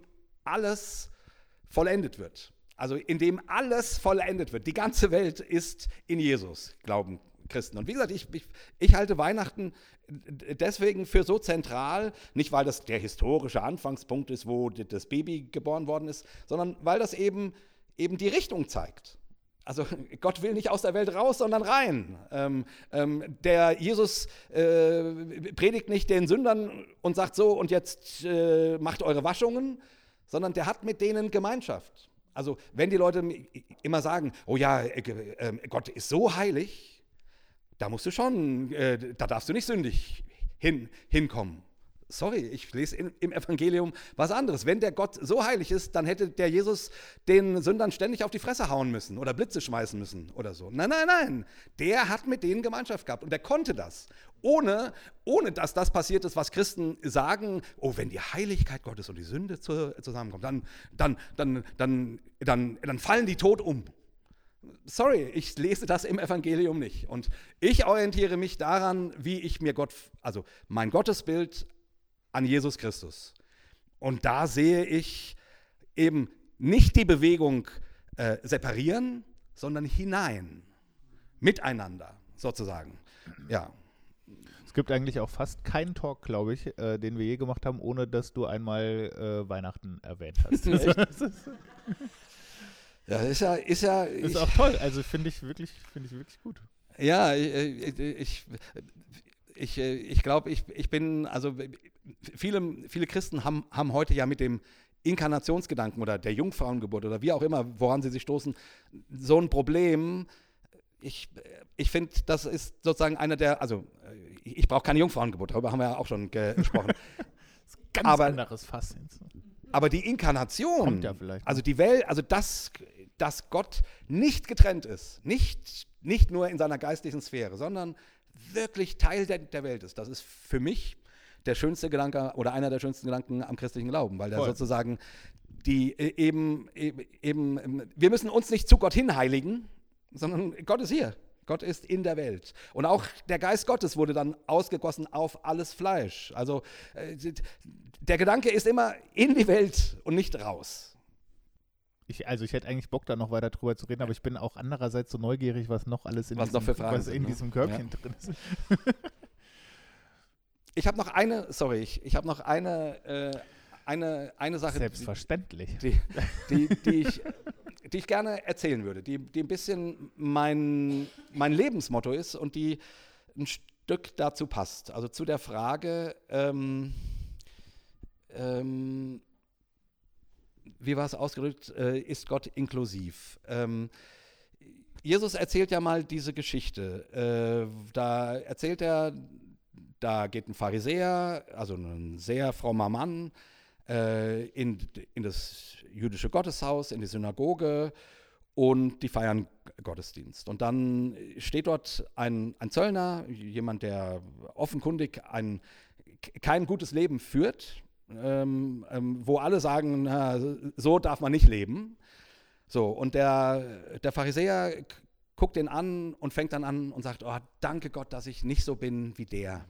Oh, ich gebe so viel für dich und ich, und ich gebe meinen Zehnten und ich, äh, und ich halte den, den Sabbat. Und danke, dass ich nicht so bin wie dieser da.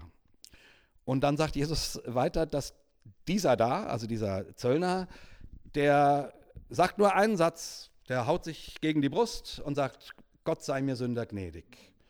Und Jesus sagt, dieser da, also dieser Sünder, der geht gerechtfertigt, heilig nach Hause und der andere aber nicht.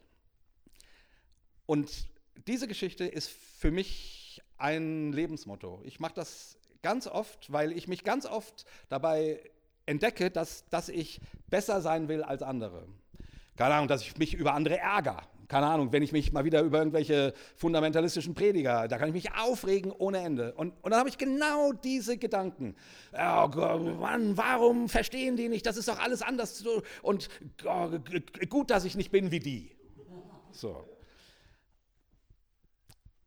Und ich finde, inklusiv, wie inklusiv ist Gott? Ja, egal wer du bist, Gott sei mir Sünder gnädig, fertig. Ich sündige jeden Tag hundertmal, Gott sei mir Sünder gnädig. Ich erhebe mich über andere. Und ich bin eben nicht nur der Sünder, sondern ich bin auch der Pharisäer. Also ich bin beide. Äh, Und, und ich glaube, Jesus will uns eben sagen, ähm, ähm, mach's nicht, also orientier dich an dem Sünder. So inklusiv ist das Evangelium. Orientier dich an dem Sünder und nicht an dem frommen Menschen, ähm, sondern werde wie der Sünder, der einfach nur sagt, ja, ich, ich bin kein guter Mensch. Gott sei, Gott sei mir gnädig. Und dann geht er gerechtfertigt nach Hause. Ich, finde das grandios. Der muss nicht jetzt noch drei Ave Maria beten oder, oder noch irgendwie so einen, einen Psalm aufsagen oder, oder noch jemandem Zeugnis geben. Nee, es langt zu sagen, ach ja, puh, nee, ich bin nicht gut. Ich, ich, ich, ich, ich habe meine echten Macken. Gott sei mir Sünder gnädig. Ich sage das wirklich ganz, ganz oft und mir tut das sehr gut, weil ich das eben sehr, sehr positiv sehe. Diese Geschichte wurde ja immer erzählt als, äh, oder viele Leute haben mit dem Begriff Sünder so ein Problem. Äh, ich ich würde sagen, ja, natürlich bin ich ein Sünder. Doch, äh, Gott sei mir Sünder gnädig, fertig. So ist es. Das war ja eine, eine richtige Predigt. Eine kleine Predigt, James, ne? ne? Ja, Nicht ich, schlecht. ich habe schon ein paar Mal gedacht, ich, ich würde gerne mal darüber sprechen. Jetzt habe ich es hier mal gemacht, weil, weil ich diese Geschichte so liebe und weil das echt ein Lebensmotto ist. Ich, also ich mache das immer wieder am Tag. Ich, mir hilft das. Voll gut. Äh, ich bin dran, ne? Du bist dran. Ja, du bist dran. Gut, die können wir vielleicht schnell machen. Hat Gott ein Geschlecht?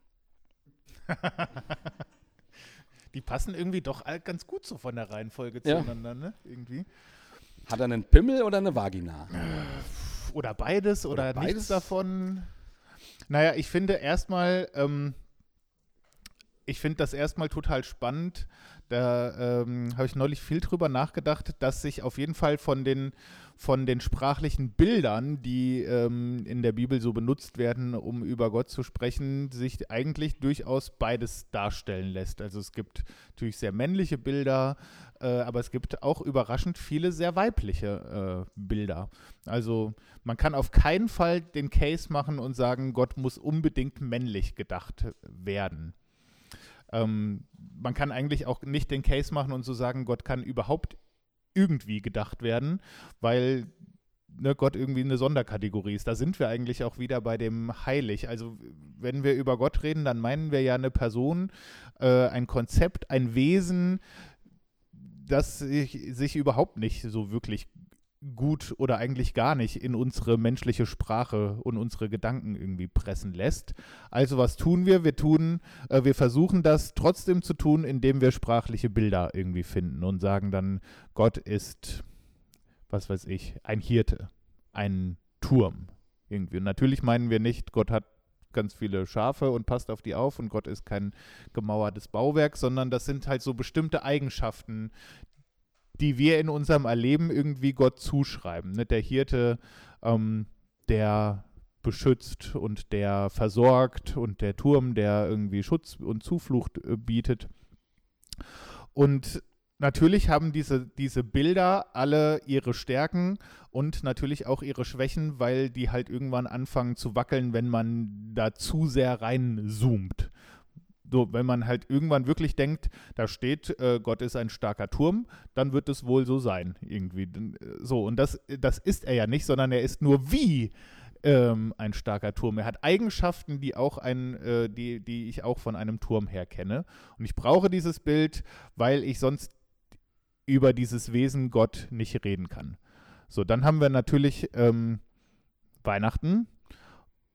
Und das hilft natürlich sehr, weil wir ja als Christen glauben, dass man in Jesus und an Jesus irgendwie sehen und ablesen und erleben kann, wie Gott eigentlich so drauf ist, wenn Gott ein Mensch ist oder wenn Gott ein Mensch wäre. Nee, eigentlich, wenn Gott ein Mensch ist, wenn Gott ein Mensch äh, wird, irgendwie. Aber ich würde sagen, all diese Zuschreibungen, all diese Bilder, die gibt es in männlich, die gibt es in weiblich, äh, die gibt es mindestens, äh, mindestens in, in beiden Geschlechtern. Und deswegen würde ich sagen, kommt es wahrscheinlich immer auch ein bisschen wieder auf, auf mich und auf meine Perspektive drauf an, was ist gerade so ein Bild, was irgendwie was mit mir macht. Was ist so mein, mein Gottesbild? Und ich habe jetzt eine Zeit lang wirklich auch beim Schreiben äh, sehr viel mehr die weiblichen Gottesbilder benutzt, weil ich halt mit den männlichen so aufgewachsen bin und die für mich manchmal auch schon irgendwie so, so vertraut sind, dass die nichts mehr mit mir machen. Und ich dann mal wirklich bewusst versucht habe, diese andere Form ähm, zu nutzen im völligen Bewusstsein, dass natürlich gerade diese Vateranrede, äh, dass es da natürlich sehr gute Gründe für gibt, weil zum Beispiel Jesus die auch selber auch benutzt. Ne? Und trotzdem gibt es auch sehr mütterliche Bilder. Also pff, beantwortet immer noch nicht die Frage, hat Gott ein Geschlecht oder ist Gott ein geschlechtliches Wesen? Ähm, Wir können uns, glaube ich, darauf einigen, dass Jesus ein Geschlecht hatte. Ähm, ja. dass Jesus, äh, also zumindest äh, sehr wahrscheinlich einen, einen Pillermann hatte. ja. Was ist denn das für ein Wort? Ja, ich, ich, ich weiß nicht, wie oft du in Gottesdiensten schon über den Pillermann von Jesus nachgedacht hast. Wahrscheinlich nicht so oft. Ähm, aber ähm, Gab's das nicht, war das nicht sogar. aber bei Hossa Talk, da hast du jetzt schon mal über, die, über den Pillermann von Jesus Nee, nachgedacht. war das nicht sogar irgendeine Reliquie irgendwo, die, die Vorhaut Echt? von Jesus? Die so? von Jesus? Ja, ne? Ja, geil.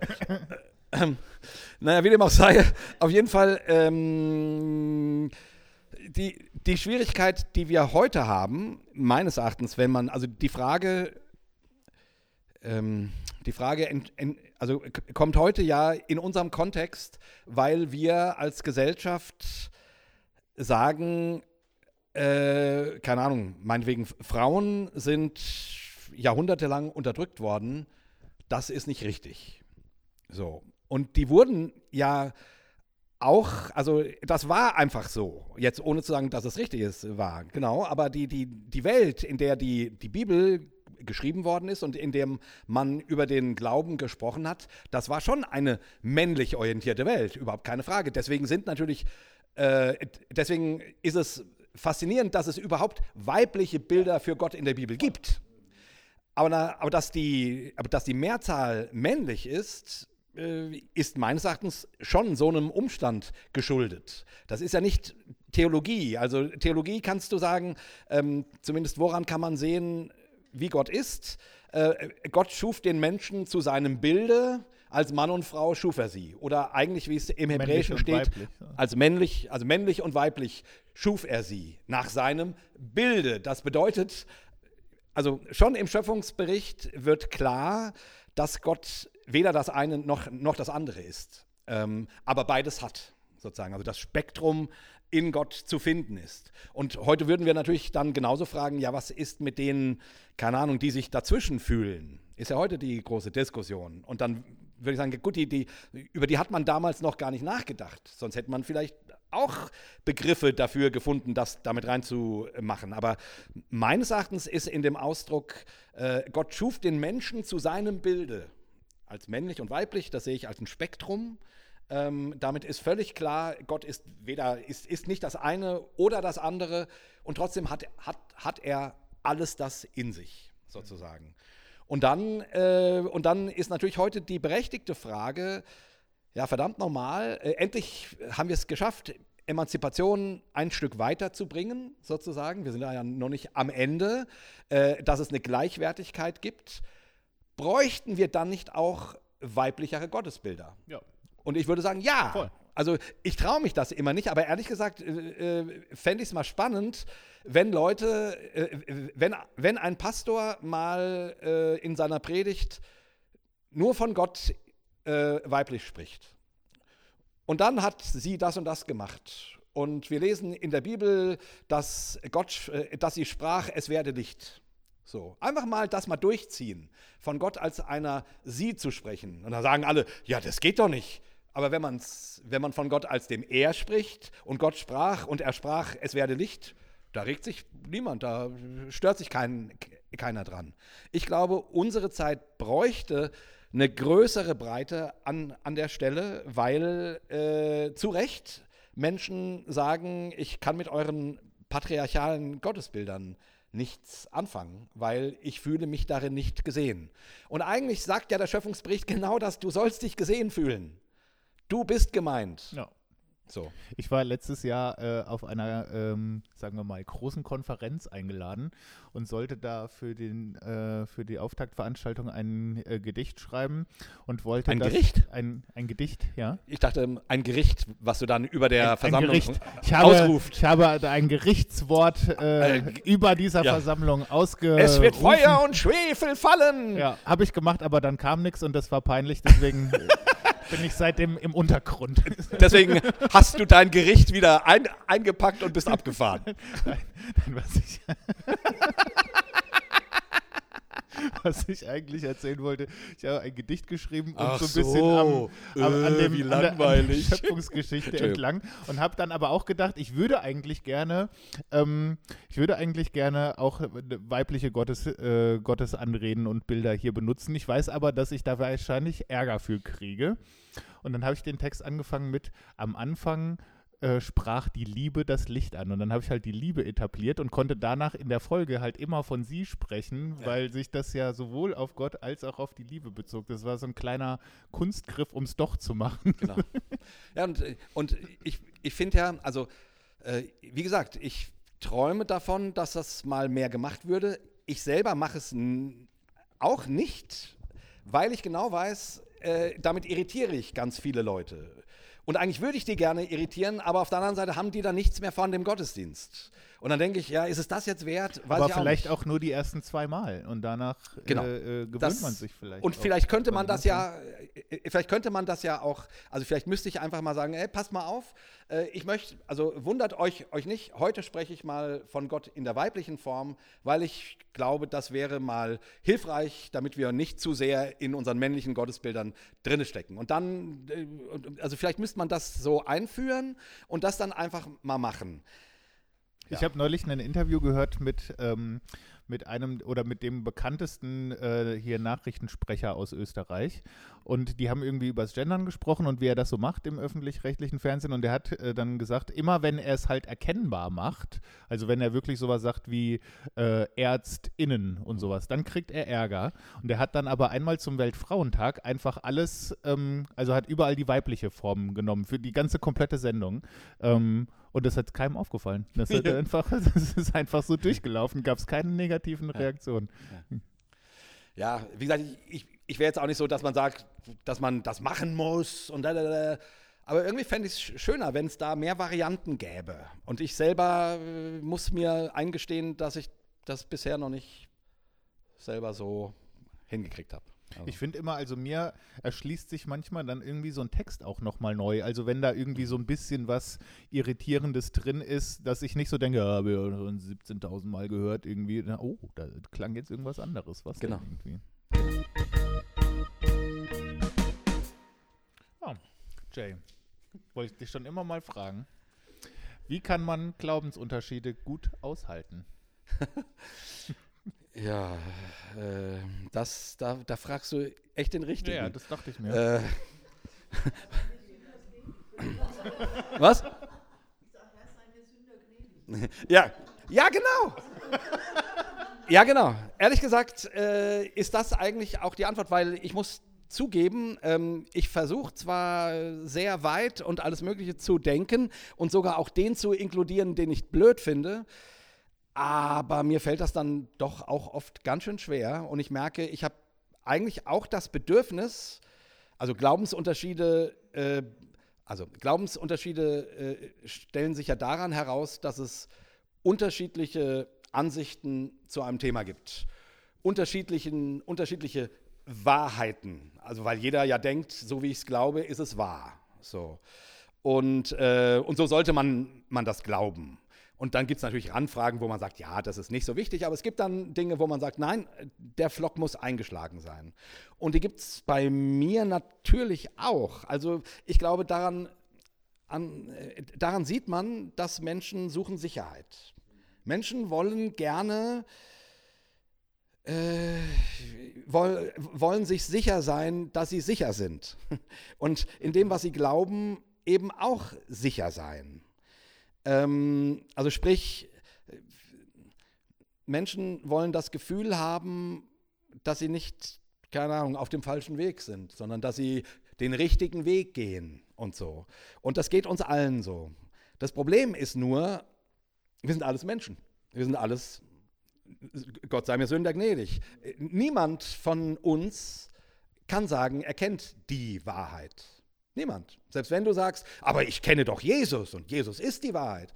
Ja, dann kommt der Nächste und, äh, und, und, und sagt genau denselben Satz. Und wenn ihr euch un unterhaltet, merkt ihr schon, dass ihr sehr unterschiedliche Perspektiven auf Jesus habt. Und, dann, und das ist, geht ja schon in der Bibel los. Also ich meine, dann äh, leg mal das Markus-Evangelium neben das Johannesevangelium. Also die, die Blicke auf Jesus haben fast nichts miteinander zu, tun. So unterschiedlich sind, sind die.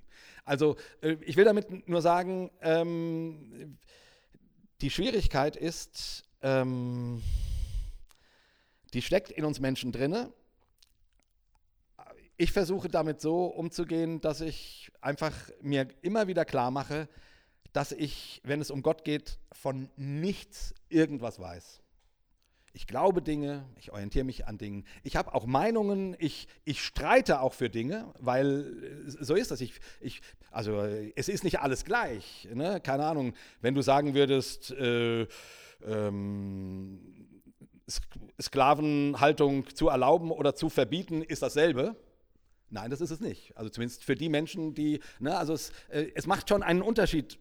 Es kann einen Unterschied machen, was du glaubst. Aus dem Grund äh, argumentiere ich ja oft auch, auch so leidenschaftlich gegen bestimmte Glaubenssätze, weil ich die blöd finde, weil ich denke, die, die, die, die, die helfen nicht. Lange Rede, kurzer Sinn. Äh, ich gehe damit aber trotzdem so um. All das tue ich. Und gleichzeitig versuche ich mir immer wieder klarzumachen, und da kommt das Gott sei mir Sünder gnädig ins Spiel, dass ich in Wirklichkeit, keine Ahnung, nichts wirklich weiß. Und damit hoffe ich, dass Raum entsteht für dich und für dich und für dich und für dich und für dich, die du vielleicht an manchen Punkten was komplett Konträres zu dem über Gott denkst, wie ich. Und ich dann einfach sagen muss, ja, und sogar wenn es mir nicht gefällt oder wenn ich es falsch finde, ich dann von mir aus streiten wir drum. Und dann muss trotzdem der Punkt sein, dass, dass, ich, dass wir hoffentlich sagen können, und jetzt ist mal gut, herzlich willkommen, lieber Zachäus, lass uns miteinander essen. Also so irgendwie, ich, weil anders ja, der, der, wirst du verrückt. der Zachäus ist ja auch selten das Problem, sondern eher halt der Pharisäer, ne? genau. der dann sagt, ja, äh, Moment mal, zu dem gehst du jetzt nach Hause, das geht ja so jetzt nicht irgendwie. Also ich, also ich glaube, mit Unterschieden kann ich eigentlich, oder die kann ich eigentlich ganz gut aushalten, also dass die vorhanden sind grundsätzlich. Womit, was ich nicht gut aushalten kann, ist, äh, wenn mir jemand ständig äh, seine unterschiedliche Meinung als die einzig wahre verkaufen will und sagt, du musst aber wieder so wie ich, sonst ist das hier alles falsch. Weil ich finde, das ist ja oft das Problem. Ich glaube, man könnte das ja super gut aushalten, wenn man sagt, naja, ich sehe das so und du siehst es so und komm, wir unterhalten uns mal drüber, komm, wir streiten uns auch drüber. Aber ähm, das Problem bei so einem Begriff wie Wahrheit ist ja, ähm, das ist ja total schwierig mit zwei Sichtweisen, ne? weil ja. man da natürlich schon denkt, ja, wenn ich die Wahrheit äh, verstanden habe, wenn ich die Wahrheit habe, kannst du sie ja nicht auch haben, wenn es nicht dieselbe ist. Irgendwie. Das, das, das schließt sich ja irgendwie aus. Und ich finde, da wird es halt anstrengend, irgendwie. Das, ähm, und da ist es, finde ich, manchmal auch schwer auszuhalten, wenn jemand die ganze Zeit so piekst und sagt, so wie du es machst, ist übrigens falsch irgendwie. Und da kann man ja nicht sagen, ja gut, aber dann, ähm, ich sehe die Sache so, du siehst die Sache so, können wir ja trotzdem irgendwie miteinander klarkommen. Aber wenn, Marco, das muss doch auch sein, weil ich meine, andersrum mache ich das ja auch. Also sprich, man wegen, wenn jemand sagt, äh, keine Ahnung, Homosexualität ist Sünde. Ja. Dann sage ich, du, das ist falsch. Das ist so nicht richtig. Du, du machst damit ganz viele Menschen kaputt, treibst sie unter Umständen in den Selbstmord. Die Selbstmordrate unter äh, homosexuellen oder Transmenschen ist unfassbar hoch. Also ich will damit ja, komplett, sagen, komplett. Das ist, äh, ähm, ich habe dann eine Leidenschaft mit demjenigen darüber zu streiten und das finde ich aber auch richtig, weil, weil eben tatsächlich nicht alles immer gleich ist. Ich finde das auch richtig. Nur es kann sein, dass ich genauso falsch liege wie der. Ja. Oder dass oder, oder, oder. Also sprich, ich will damit sagen, die, die, die, die, die Schwierigkeit ist, wie, wir müssen ja aushandeln, wie sehen wir Dinge oder wie formulieren wir die oder wie, wie, wie machen wir Sachen als Gesellschaft und so. Also dieser Aushandlungsprozess ist ja wichtig. Man kann nicht einfach nur sagen, alle machen alles. Alle können nicht alles machen. Nee, nee, nee natürlich nicht. Aber das meine ich, de, an dem Punkt finde ich es, also es geht ja um das, äh, wie gut kann man das aushalten. Stimmt. Und ich kann das tatsächlich oft nicht so gut aushalten, weil ich äh, tendenziell eher ein Harmoniemensch bin. Und wenn dann immer so Spannungen da sind, die sich auch gar nicht auflösen lassen, offensichtlich, weil du überzeugst mich nicht von deiner Position und umgekehrt auch nicht, dann finde ich das halt irgendwie schwierig, dem ständig wieder ausgesetzt zu sein. Ne? Dann kann man natürlich sagen, ja gut, dann gehst du halt nach da und ich gehe nach da, tschüss, irgendwie. Aber wenn, wenn man dem halt gar nicht entkommen kann, sondern da halt ständig irgendwie drin ist, weil es halt eine Beziehungsebene gibt, weil es, was weiß ich, Familie oder Freunde und so sind, finde ich das, also manchmal macht es ja. Spaß, ne, je nachdem, wer das so ist, aber manchmal ist es auch super nervig. Einfach. Und super ätzend, ja. ja. Ja, und du hast ja auch recht, und manchmal geht es um wirklich Wichtiges. Und manchmal könnte man auch sagen, naja, also ob du das jetzt so siehst oder ich so, ist auch nicht so wild. Dann sehen wir das halt sehr unterschiedlich. Ja, manches ist ja auch, also auch so ki- kirchenhistorisch auch wirklich fast schon grotesk. Ne? Also ich wohne in Marburg, äh, so ziemlich in der Nähe vom, vom Marburger Schloss und da äh, gibt es ja die Geschichte ne, von, von, von Luther und Zwingli, ne, die sich da irgendwie getroffen haben, so als, als die zwei Reformatoren und dann so durchgegangen sind, na, was glaubst du, was glaubst du, wie macht ihr das, wie macht ihr das? Und so, ja super, also ziemlich, ziemlich ähnlich, ziemlich gleich, ja, das, ja, perfekt, da können wir eine Allianz schmieden. Dann so, wie ist eigentlich mit Abendmahl? Boom, bam. Und, und die waren auch da gar nicht so krass weit weg, aber doch weit genug weg, dass dann der Luther aufgestanden ist und zu dem und gesagt hat, der Zwingli, naja, also ich glaube eher Geist der Finsternis irgendwie. So. und, genau. und an dieser Frage, also ist, sind die auseinandergegangen im Schlechten irgendwie, wo du so denkst, das ist, das ist ja vollkommener Schwachsinn irgendwie. Aber das war nicht aushaltbar an der Stelle, das war nicht verhandelbar, offensichtlich. Gut, und das war auch, also heute haben wir dazu eine andere Beziehung, aber damals war das völlig klar. Nee, das ist to- ein absolutes. Da, No-Go. gu- da guckst also, du jetzt drauf und denkst, ja, wie kann man denn nur? Aber wahrscheinlich wird das über unsere Diskussionen in 50 Jahren auch jemand sagen. Ganz genau. So, ja. Ganz genau. Ja, so. Ich glaube, wir sind am Ende. Okay, ähm, wir Dankeschön erstmal, dass ihr uns so, so zugehört habt und äh, auch so tolle Fragen gestellt habt. Das war äh, schön. Es hat mir richtig Spaß gemacht und ähm, ich hoffe, die Aufnahme ist was geworden, weil Das werden wir. Äh, ich finde, ich habe so tolle Sachen gesagt. Aber ich habe Ähm, jetzt. und du natürlich Ich auch, habe Marco. jetzt, ja, ich hab jetzt ja auch gelernt, wie man sehr schlechte Spuren wieder halbwegs repariert. Also ich glaube, das äh, kriegen wir schon Ja. irgendwie hin. Äh, die Menschen, die uns äh, ab und zu mal zuhören, wissen aber, dass es keinen Hossa-Talk gibt, der einfach so endet, sondern äh, wir beenden das gemeinsam mit unserem persönlichen Ritual. Abschlussritual. Genau, und zwar, ähm, äh, was? Den Jingle, ja, den Jingle, den. Äh, mach- also, äh, machst du wieder? ja, ja, aber erst nach dem Ja, Abschlussritual. ja, erst nach dem Abschlussritual. Also das Abschlussritual geht so, dass wir einfach gemeinsam dreimal Hossa, Hossa, Hossa rufen. Und ähm, ja.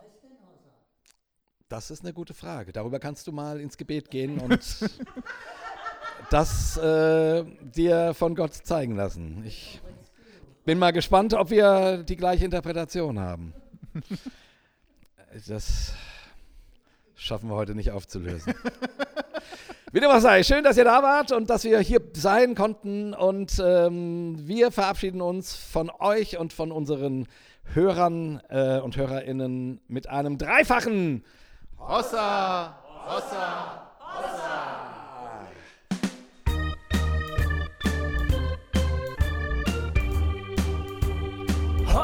Talk. Jay und Marco erklären die Welt.